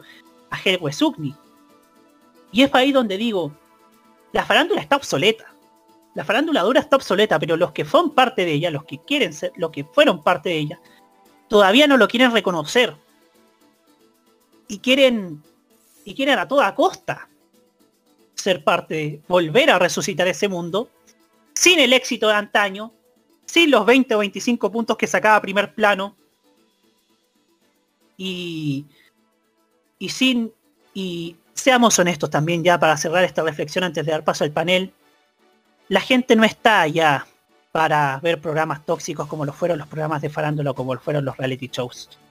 La gente ya no está para eso. Y hoy día las prioridades son otras. Las prioridades son cómo llevar el pan a la casa, cómo llegar a fin de mes, cómo, cómo, cómo lo hacemos para salir de esta crisis que nos tiene, que nos tiene en un dilema y que quiero y que tengo la fe de que estamos viendo la luz después de cuatro años eh, cuatro años perdidos, hay que decirlo, y en ese sentido, en ese sentido, tener un programa con, con los mismos códigos de hace 15 años termina siendo bastante, bastante contraproducente, hasta para una misma televisión que está dando señales de querer mimetizarse con el Chile de hoy. Y ahora le doy el pase a nuestro panel, partiendo por Hugo Cárez Navarro, que fue precisamente el que planteó este tema. Eh, bueno, hay mucha gente con mucha esperanza con lo que viene. Mucha. El problema es que no todos los cambios en un país son completos. Y hay una cosa que es lo que menos se cambia, que es la mentalidad. Infelizmente Chile es el país del pelando. Chile es un país que le gusta pelar al resto, que le gusta criticar a las espaldas de los otros. Y no sé si una constitución política o un gobierno nuevo lo vaya a cambiar. Este es un problema. Porque mientras esa mentalidad siga en nuestro país, va a seguir habiendo farándula. la va a seguir habiendo. Porque al fin y al cabo el chileno le gusta el pelambre, le gusta el cagüín. Quizás la farándula no vaya a ser la misma de antes, eso espero, porque la farándula terminó monopolizando la televisión chilena por un cierto tiempo, y eso la destruyó. Pero la farándula va a buscar siempre algún lugar para subsistir. Aunque uno quiera que ese formato desaparezca, va a seguir existiendo. Porque al fin y al cabo, no, no solamente es la decisión de un animador de televisión o de algún productor o de algún rostro de la farándula, sino a veces la, la necesidad de las personas de querer saber la vida de los famosos en un país, en una sociedad en donde lo primero que vimos era una pantalla de televisión. Porque sumémoslo eso. Nuestro país es una sociedad con mentalidad televisiva, como decía esa canción. Entonces la vida de los rostros de la televisión, los rostros de los programas televisivos, animadores, cantantes, todo lo que aparecía en las pantallas de televisión son totalmente familiares. Y, claro, es doloroso decirlo, porque yo creo, especialmente por parte de quien hace este sitio y este programa, el gran caballo de batalla de este, de este sitio, de este proyecto es derrotar a la farándula, porque es lo que terminó destruyendo la buena televisión que en algún momento pudo haber existido en Chile. Pero las malas noticias es que va a haber farándula, quizás no en televisión, va a estar limitada a esos tres o cuatro programas, pero sí van a existir eh, ya hay canales de Instagram dedicados a farándula, programas de Instagram y que son muy visualizados. Y aquí voy a dar un punto. Cuando fue el tema del, intento de homicidio, bueno, no fue un intento de homicidio, pero cuando el joven Calderón eh, em, em, apuñaló a su padre, Hernán Calderón, el abogado Hernán Calderón, los trending topics, los 5, 10 trending topics de Twitter, que se supone que está la minoría culta y bien pensante de Chile eran vinculados a ese hecho. Twitter, reitero, donde está la, minoría bien pensante y culta y opinante de Chile. Entonces, y los matinales, recuerden cómo estuvieron, cuatro o cinco horas en vivo al frente de la casa de la Raquel, al frente del lugar en donde estuvo internado Hernán Jr., entonces, aunque muchos, aunque tengamos la voluntad de acabar con la farándula, no va a ser un tema de, los programadores de televisión ni de animadores de televisión. Es un tema de la gente. Es un tema de un cambio personal de uno que va a terminar alejándolo de la farándula. Y a lo mejor la farándula no va a ser protagonizada por por, los, por la Adriana Barrientos o por la Kenita Larraín pero van a ser protagonizadas por los nuevos protagonistas desde este país, incluso quizás los políticos. Puede pasar eso también, como en ciertos países del mundo, como, en los Estados Unidos, en donde siempre los políticos terminan siendo objetos de, burla o objetos de, grandes investigaciones, investigaciones por parte de los tabloides. Y, y decir también francamente que en los países más desarrollados del mundo existe farándula. O no por eso existe la revista, por eso existe la revista Hola, por ejemplo. La revista Hello en Gran Bretaña. O el The National Enquirer en los Estados Unidos. Existen. Pero tienen su campo acotado, que esa es la diferencia. No terminan diseminando toda la industria del entretenimiento como lo que ocurrió en Chile.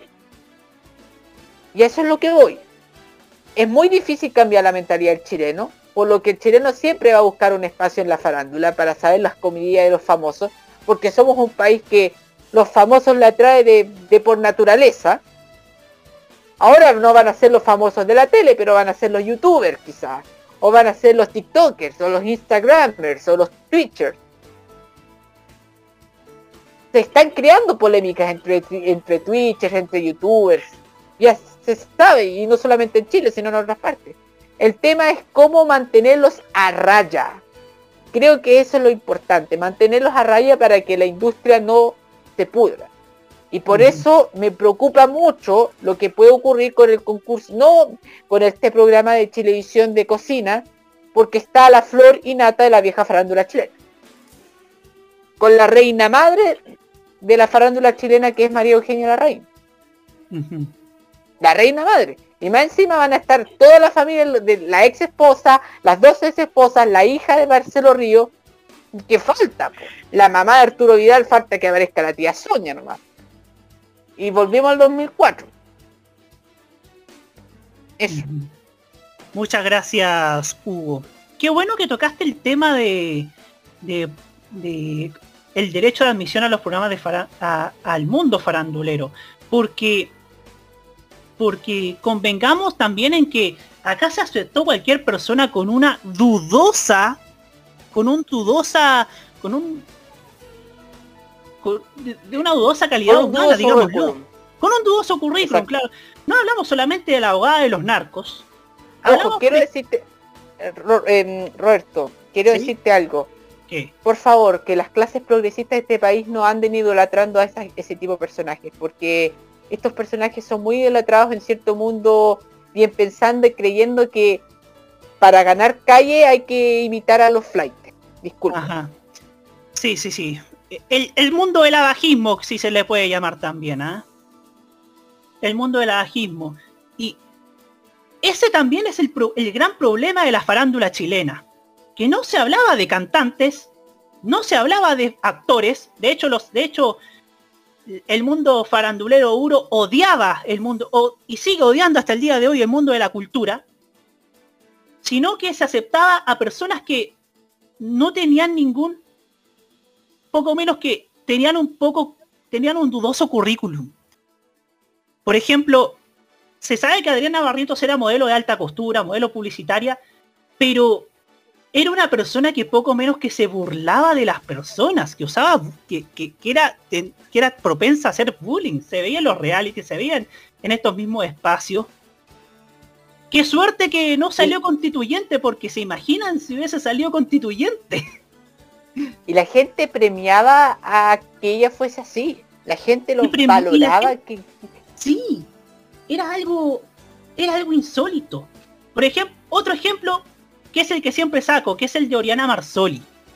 Una persona que es abiertamente racista, xenofóbica, homofóbica, que trató de lo peor a una modelo de, de piel negra en, en, el reality Doble Tentación, que no puede volver a Chile por, por, un, por una causa judicial pendiente, y Mega la idolatraba. Y había un sector juvenil de los jóvenes que la idolatraba. Y no tenía idea que esa persona era una poten podía ser una potencial persona violenta. Ese quizás también es el problema, el gran problema de la farándula, que, que creaba, que creaba como ídolos a personas que cualitativamente y humanamente no lo eran. Roque Espinosa, su turno. Un poquito para el nuevo oyente que nos está escuchando, esto que estamos comentando no tiene nada que ver con lo políticamente correcto que tiene que ver en la televisión, no. Es algo que simplemente tiene que ver con conceptos. Uh -huh. Y con conceptos completamente errados existentes en la televisión chilena y que existieron en algún momento. ¿Qué es lo que uno se encontraba cuando veía nuestros programas, por ejemplo, ese Coupé, primer plano o Mira quién habla? Lo primero que se encontraba eran con informaciones completamente que no eran informaciones periodísticas. Por ejemplo, el nuevo auto de Nanito Calderón, el nuevo Ferrari o el nuevo Deportivo. Cuestiones de un aspiracionismo que simplemente hoy en día está muerto. Uh -huh. Todos sabemos muy bien que la mayoría de las personas en Chile van en micros. Que va, que tiene que pagar un pasaje para poder movilizarse de, de un extremo a otro de la capital. Precisamente por el alza del pasaje del metro estalló la mayor crisis política de los últimos 30 años. Uh -huh. eso era lo que mostraban estos programas. Banalidades. Cuestiones banales que tienen que ver con un derecho de admisión existente que simplemente no da mérito alguno. En Tolerancia Sardo hablábamos mucho respecto al tema de la meritocracia. El tema es que la farándula en Chile nunca tuvo meritocracia. ¿Por qué? Porque es un club, un club cerrado en donde una persona, ya sea una mujer, perdonen que lo diga, sin talento, o un tipo que simple, que no tenía tampoco talento alguno más que andar conquistando mujeres en una discoteca, se volvían famosos.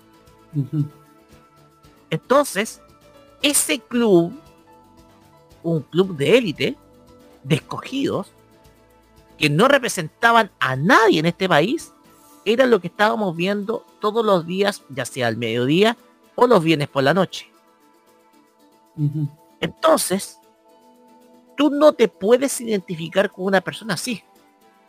Tal vez no porque no tengan los medios económicos que tiene la otra persona. Es simplemente porque en ese lugar hay un club reservado en donde la única forma de conseguir ingresos es por las invitaciones que te hacían hacia los mismos programas para contar tu vida. Entonces, como acá en Chile tenemos los conceptos netamente errados respecto a los ejemplos a seguir de las personas, este mercado que se dio durante 15 años de la farándula dura, se fue ganando cada vez más recursos, más dinero, por los auspiciadores, pero a la vez fue drenando más dinero que, que ingresaba, sobre todo en el último año. Y fue drenando, drenando, drenando dinero hasta el momento en que los canales colapsaron y no tenían a nadie y tenían que despedir gente de cámaras que ganaban, no sé, un asistente de cámara 400 lucas que no tiene la vida del rostro. Por eso se habla que la farándula es un club cerrado. Un club de amigos que hoy trata de resucitar underground. Y cuando hablamos de underground, estamos hablando que está tratando de resucitar en canales de cable y en medios de stream. ¿Por qué? Porque en la televisión ya no venden. ¿Y por qué me refiero mucho a los conceptos cerrados? Un poco basándome en lo que decía Eduardo Bombalé de sus programas, es que en Chile están los conceptos errados, etc. Y que me disculpen, para mí Bombaler es un personaje de luces y sombras. No es un personaje perfecto para mí. No es un ejemplo. Pero recordemos que en un programa de radio La Clave, y, y está el audio, está el audio en YouTube, se refirió en duros términos a la gente de SQP por precisamente crear una noticia falsa respecto a un supuesto remate de su casa.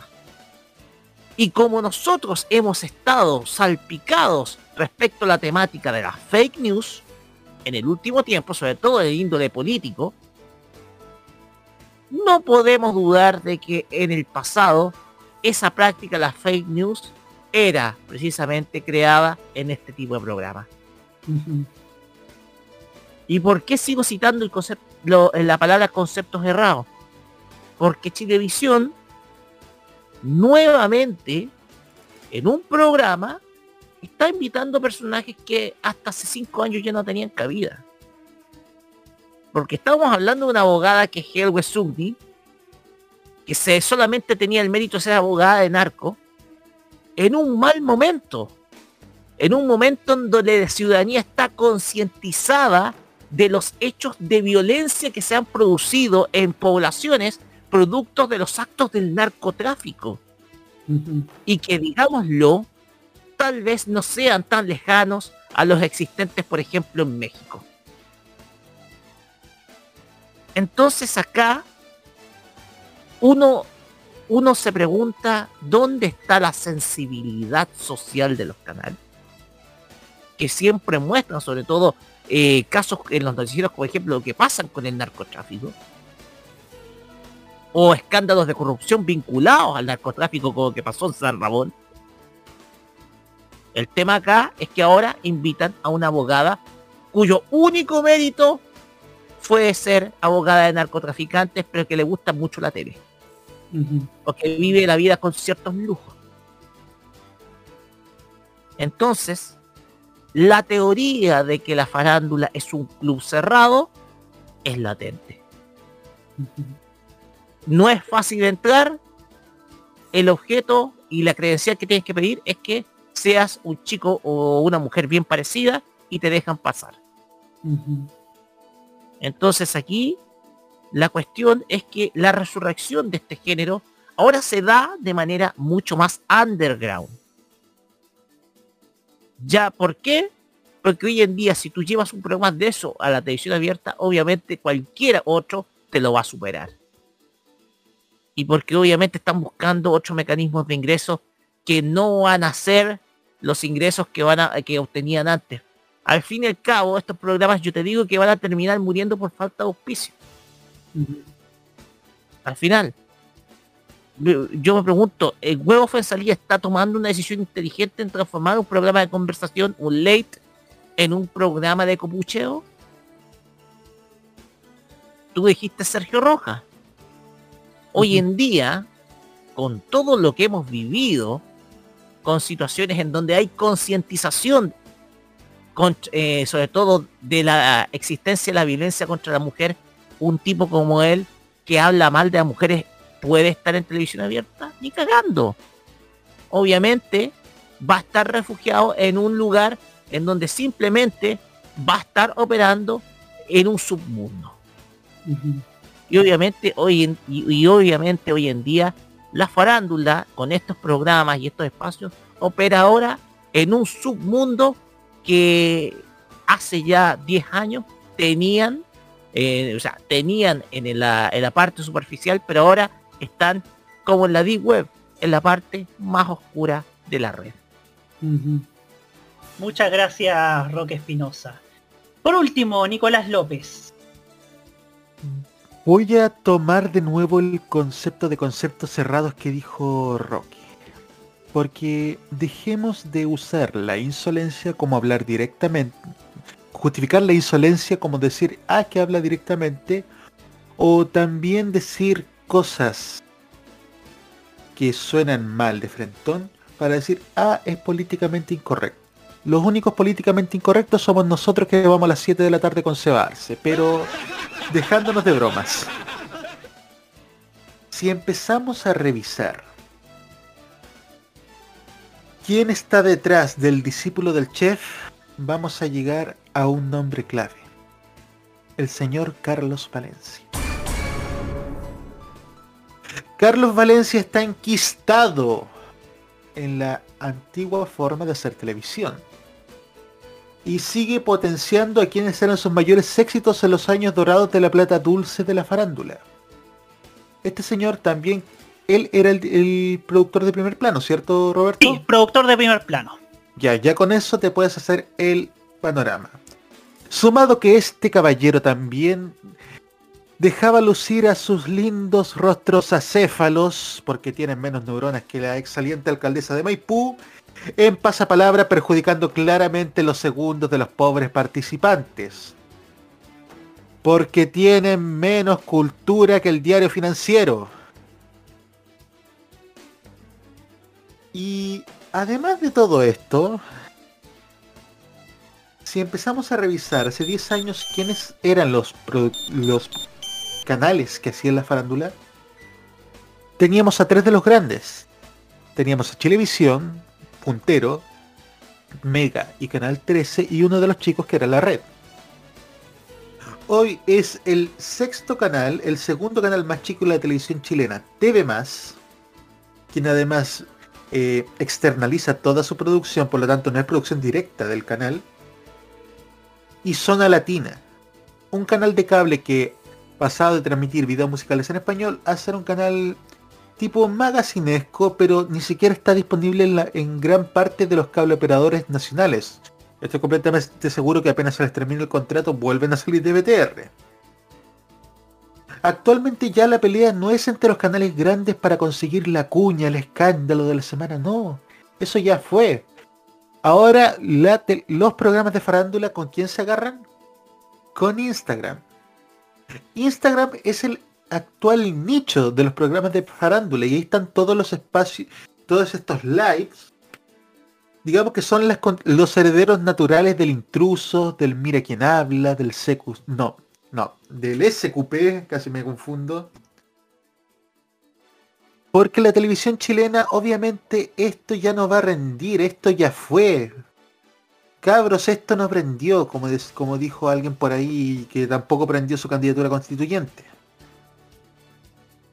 Vemos que el revival este de la farándula en realidad no es más que nada una, una forma de subsistir ya precaria en comparación a sus tiempos de gloria. Están tratando de, de mantenerse como en el búnker en la época de Hitler. Pero vemos que tampoco es el impacto que tenía hace 10 años. La televisión cambió, mucha gente, obviamente hay público para esto. Hay público para la farándula, todavía queda. Eso es una realidad que no podemos negar. Pero si pensamos bien, es un público mucho más reducido, mucho más fiel. Un público que le gusta la mala la mala forma cultural del chileno, que al chileno, seamos sinceros, al, al chileno le gusta pensar mal de los demás. Para que estamos con cosas. Eso es algo cultural de nosotros y difícilmente es algo generacional que ya nada se puede hacer con eso a no, a no ser que a no ser que haya un tremendo cambio generacional que nuestra generación desgraciadamente no lo va a hacer o difícilmente lo podrá hacer. Pero vemos la farándula queda solamente para los nostálgicos y queda prácticamente reducida solamente cenizas de los que fue un de lo que fue su época dorada. Es como el barrio Puerto de Valparaíso, solamente quedan quedan fachadas o pocos espacios de lo que fue sus años de gloria.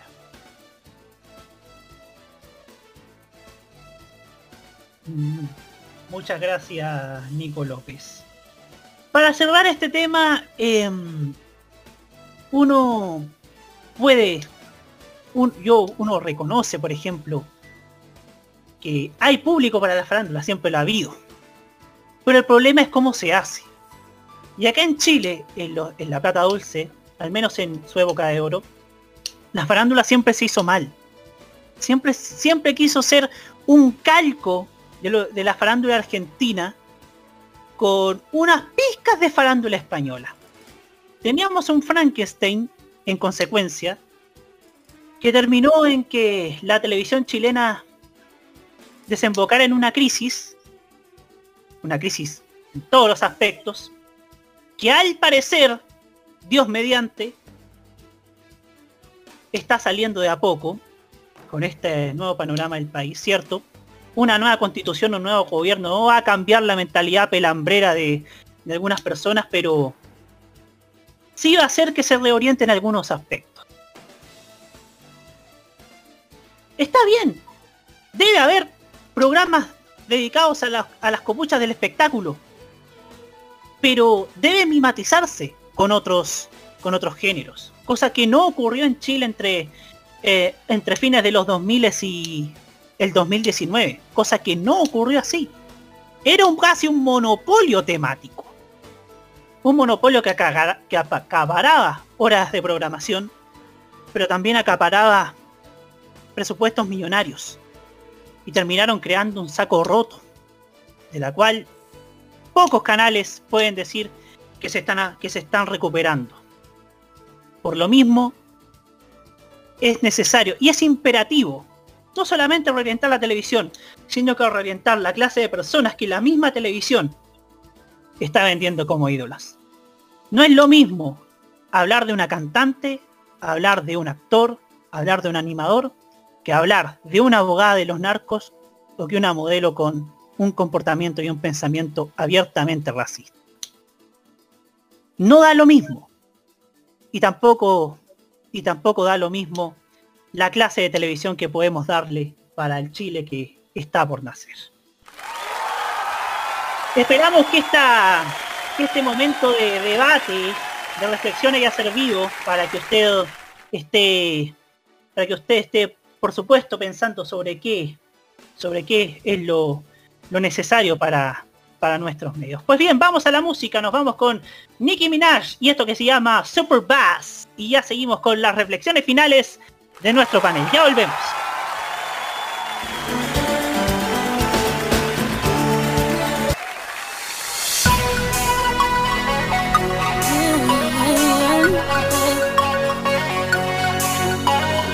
Is for the boys with the booming system. Top down AC with the coolest system. When he come up in the club, he be blazing up. Got stacks on deck like he's saving up. And he ill, he real, he might got a deal. He pop bottles and he got the right kind of bill. He cold, he dope, he might sell coke. He always in the air, but he never fly couch. He a motherfucking drip drip, seller or the strip strip. When he make a drip drip, kiss him on a lip lip. That's the kind of dude I was looking for.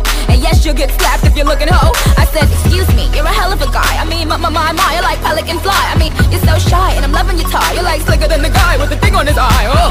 Yes, I did, yes, I did. Somebody please tell him who the F I is. I am Nicki Minaj, I mack them dudes up. Back coops up and truck Oh, the you boots got up. my heart beating, running away.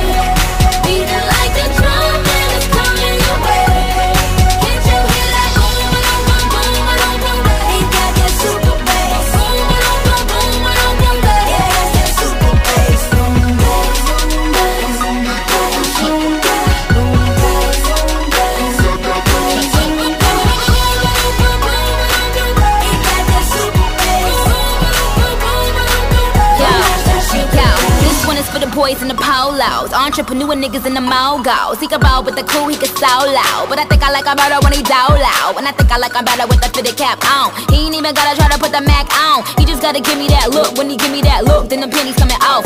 Um, uh, excuse me, you're a hell of a guy. You know I really got a thing for American guys. I mean, sigh, sickening eyes. I can tell that you're in touch with your feminine side. Uh, yes I did, yes I did. Somebody please tell him who the F I is. I am Nicki Minaj, I mack them dudes up. Back coops up and chuck the Oh, you deuce up. I've been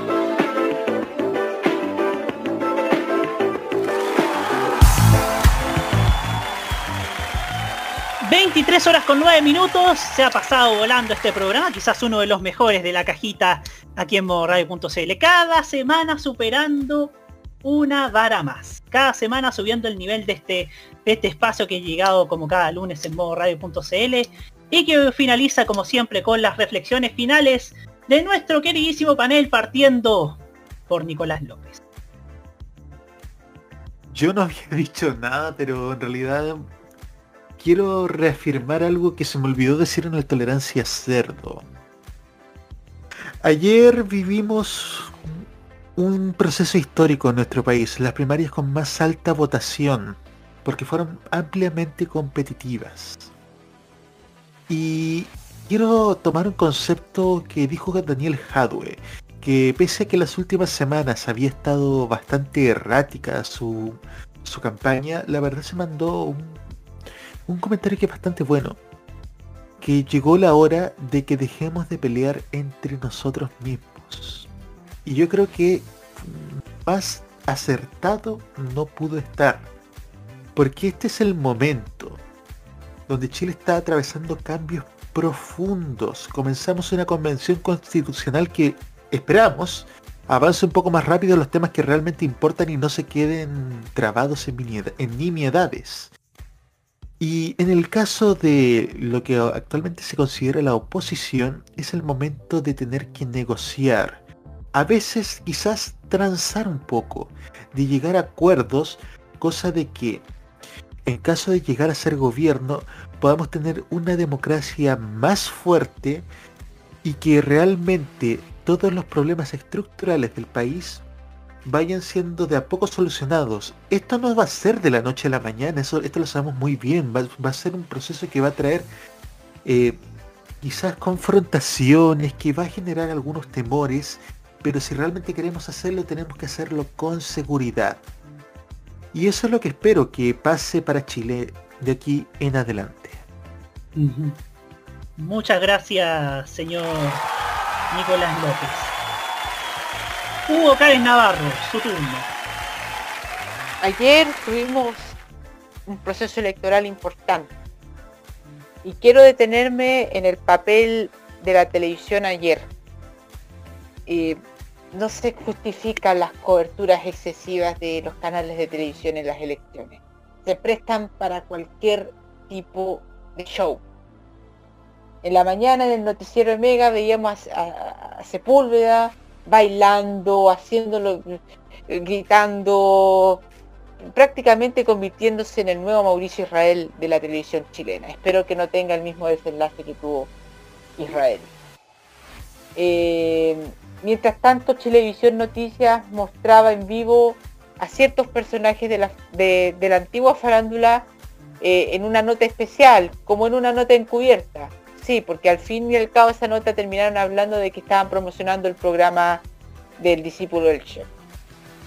Eh, lo que la gente quiere ver en las, coberturas electorales no es el baile de la merluza, ¿ya? No, no quiere ver eso. La gente quiere ver datos, quiere ver información electoral, quiere ver eh, cómo se comporta el electorado. Necesitamos un, un election night tipo CNN. Y no es que uno quiera ser ciútico, que uno quiera pensar en los países desarrollados, no, pero hay que comenzar con algo. Si uno quiere una mejor democracia, hay que entender mejor los procesos políticos. ¿Y cómo entender mejor los procesos políticos? ¿Cómo es la demografía de un votante? ¿Cómo votan en diferentes partes del país? ¿Cómo son los hábitos del voto de un diferente lugar a otro? Más que tener a, a unos invitados del, del cuoteo, mejor tener un grupo de cientistas políticos que sepan analizar cómo está cambiando la demografía en el voto en este país. Como lo dije en el programa anterior, el voto juvenil, ¿cuánto incide en que haya ganado Gabriel Boris sobre Jadwe? ¿Cuánto incide en que el voto juvenil le haya dado eh, la ventaja a Sichel por sobre Lavín en el ámbito de Chile Vamos? Eso es lo que el ciudadano debería tener más en claro cuando quiere ver información política. No ver al viejito Pascuero votando, si eso ya es de siempre. Y eso es porque porque las coberturas de las elecciones duran de las 6 de la mañana hasta las 0 horas de la noche. Mientras que lo que debería ser son 5 o 6 horas que comienzan a las 5 de la tarde y terminen a las 10 de la noche. Además, cerran rápido las mesas. La conclusión no está más allá de las 10 de la noche. Bueno, eso. Muchas gracias, señor Hugo. Roque Espinosa, ¿de cuántos minutos va a ser hoy día su reflexión? Tres minutos. Adelante. Ayer quedó claro de que mediatez no es sinónimo de éxito. Desde luego uno hace referencia a uno de los personajes perdedores de la jornada de ayer. Que estuvo presente en muchos canales de televisión. Pero que al fin y al cabo no le fue suficiente para poder ser candidato presidencial al menos. Cuando la televisión actúa así, como una ventana, para venderte una imagen que bien puede ser simpática para llegar a la presidencia, hay que pensarlo dos veces y ver el peligro, el riesgo. Porque tú vendes una imagen pero tú votas por un programa. Y la lección acá es que antes de votar, mira el programa. Mira el programa de gobierno para que de esa manera tú conozcas bien al candidato. Y no por la imagen que te vende un canal, como si lo hizo Televisa durante muchos años. Ese es el modelo de televisión que Chile no debe tener. El modelo de venderte una imagen. Y respecto a lo que dijo Hugo Cares, anoche este medio dio el ejemplo. Porque nuestra cobertura electoral fue desde las 6 hasta pasadas las 9. Informamos lo que tuvimos que informar. Conteo de votos, reacciones, análisis y listo. Todo lo demás es, ¿cómo se puede decir? Todo lo demás es cuento. Arroz grañado. Arroz graneado. Como lo hizo la televisión ayer desde la mañana hasta la tarde. Pero entre las seis y las nueve y media, nosotros hicimos una cobertura gigantesca, extraordinaria y con un modelo de difusión que sin duda alguna dio buenos resultados. De eso yo me siento contento porque así nosotros no traicionamos una filosofía, que es ir a la información al grano, sin cosas extraordinarias, sin chistes, sin espectáculos tristes, como lo dieron algunos canales ayer. Fuimos al grano, cumplimos y dimos la información que teníamos que dar. Esperemos ojalá que esto sea ejemplo para otros medios. Muchas gracias. Muchas gracias, Roque Espinosa. En la misma línea de, de mi panel, quisiera cerrar este programa diciendo que uno, uno tiene, uno dimensiona lo mucho que ha sufrido estos cuatro, estos cuatro años, de distintas formas. Uno cuando ve el noticiero y ve que otra vez un ministro o nuestro mandatario dio una cuña desafortunada y por querer explicarla se complicó más. Cuando uno ve a sus adherentes intentando justificar todo, intentando defender lo indefendible, buscando métodos quizás para intentar intentar restarle gravedad a lo que puede ser motivo de polémica. La gente que me conoce en la interna, la gente que con la que hablo más en lo personal sabe que lo mucho que, que detesto a los que nos gobiernan hoy. La gente que con la que hablo a menudo sabe que no es fácil tener una expresar un pensamiento y expresar una idea, sobre todo en tiempos donde las redes sociales están demasiado crispadas. A mí, a mí no me complica hablar en la radio porque sé que lo que yo estoy hablando puede llegar a, muchas per- a muchas personas. Y ayer, cuando fui a votar, vi, vi eso, vi mucha gente joven, vi muchas personas jóvenes. Usted dirá, ya, pero se fusionaron las mesas y eso genera una ilusión óptica, óptica, ya. Ok, pero fue gente joven, eso no lo puedes negar. En mi local de votación en el barrio Yungay pasó eso. Mucha gente de mi edad, de 28, 30 para abajo. Yo evoco a un movimiento en el año 2020, a un movimiento de jóvenes que llamó a votar para sacar a Donald Trump del poder en Estados Unidos. Esa gente, tomando en cuenta que el coronavirus está en su, en su momento complicado en ese país, impulsó el voto por correo. Con los resultados ya consabidos por todos y que terminaron siendo un alivio gigantesco para ese país. Yo le digo a las personas que están escuchando este programa, tal vez ahora en directo como tal vez en el podcast, que no podemos seguir sufriendo cuatro años más. No podemos seguir farreándonos una oportunidad de lujo para poder tener el país que nosotros merecemos. Mucha gente ha dicho que tenemos los gobernantes que nos merecemos de forma despectiva. Pero llegó el momento de decirlo con orgullo. Llegó el momento de decir que nosotros tenemos los, los mandatarios que nos merecemos, pero de una forma en que, en que nos dé beneplácito decir eso. Y no desde la resignación y no desde el lamento. Tenemos que repetir ese entusiasmo que vimos ayer en donde realmente vale, que es en noviembre. Yo estoy dispuesto a hacer todo lo posible para que eso pase, para que haya un cambio. Estoy tremendamente expectante, optimista, estoy entusiasta por, por concientizar a, la, a, mí, a mis personas y llegar quizá a personas que conozcan o no de que es importante cambiar a las personas que están actualmente en el poder. Y me gustaría que ustedes desde sus trincheras también lo hagan.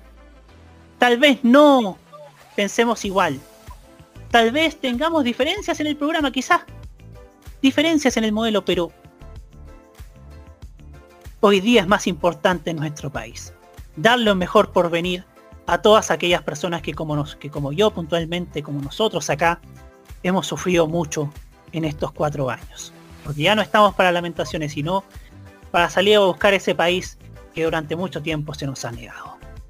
Nos vemos la próxima semana en un nuevo capítulo de La Cajita aquí en modoradio.cl. Muy buenas noches. Buenas noches. Buenas noches. Buenas noches.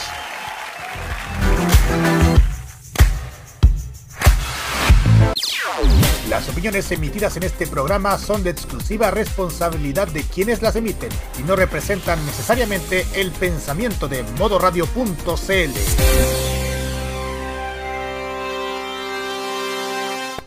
Este 2021 disfruta de todo el humor y la entretención. Vive Modo Radio. Programados contigo.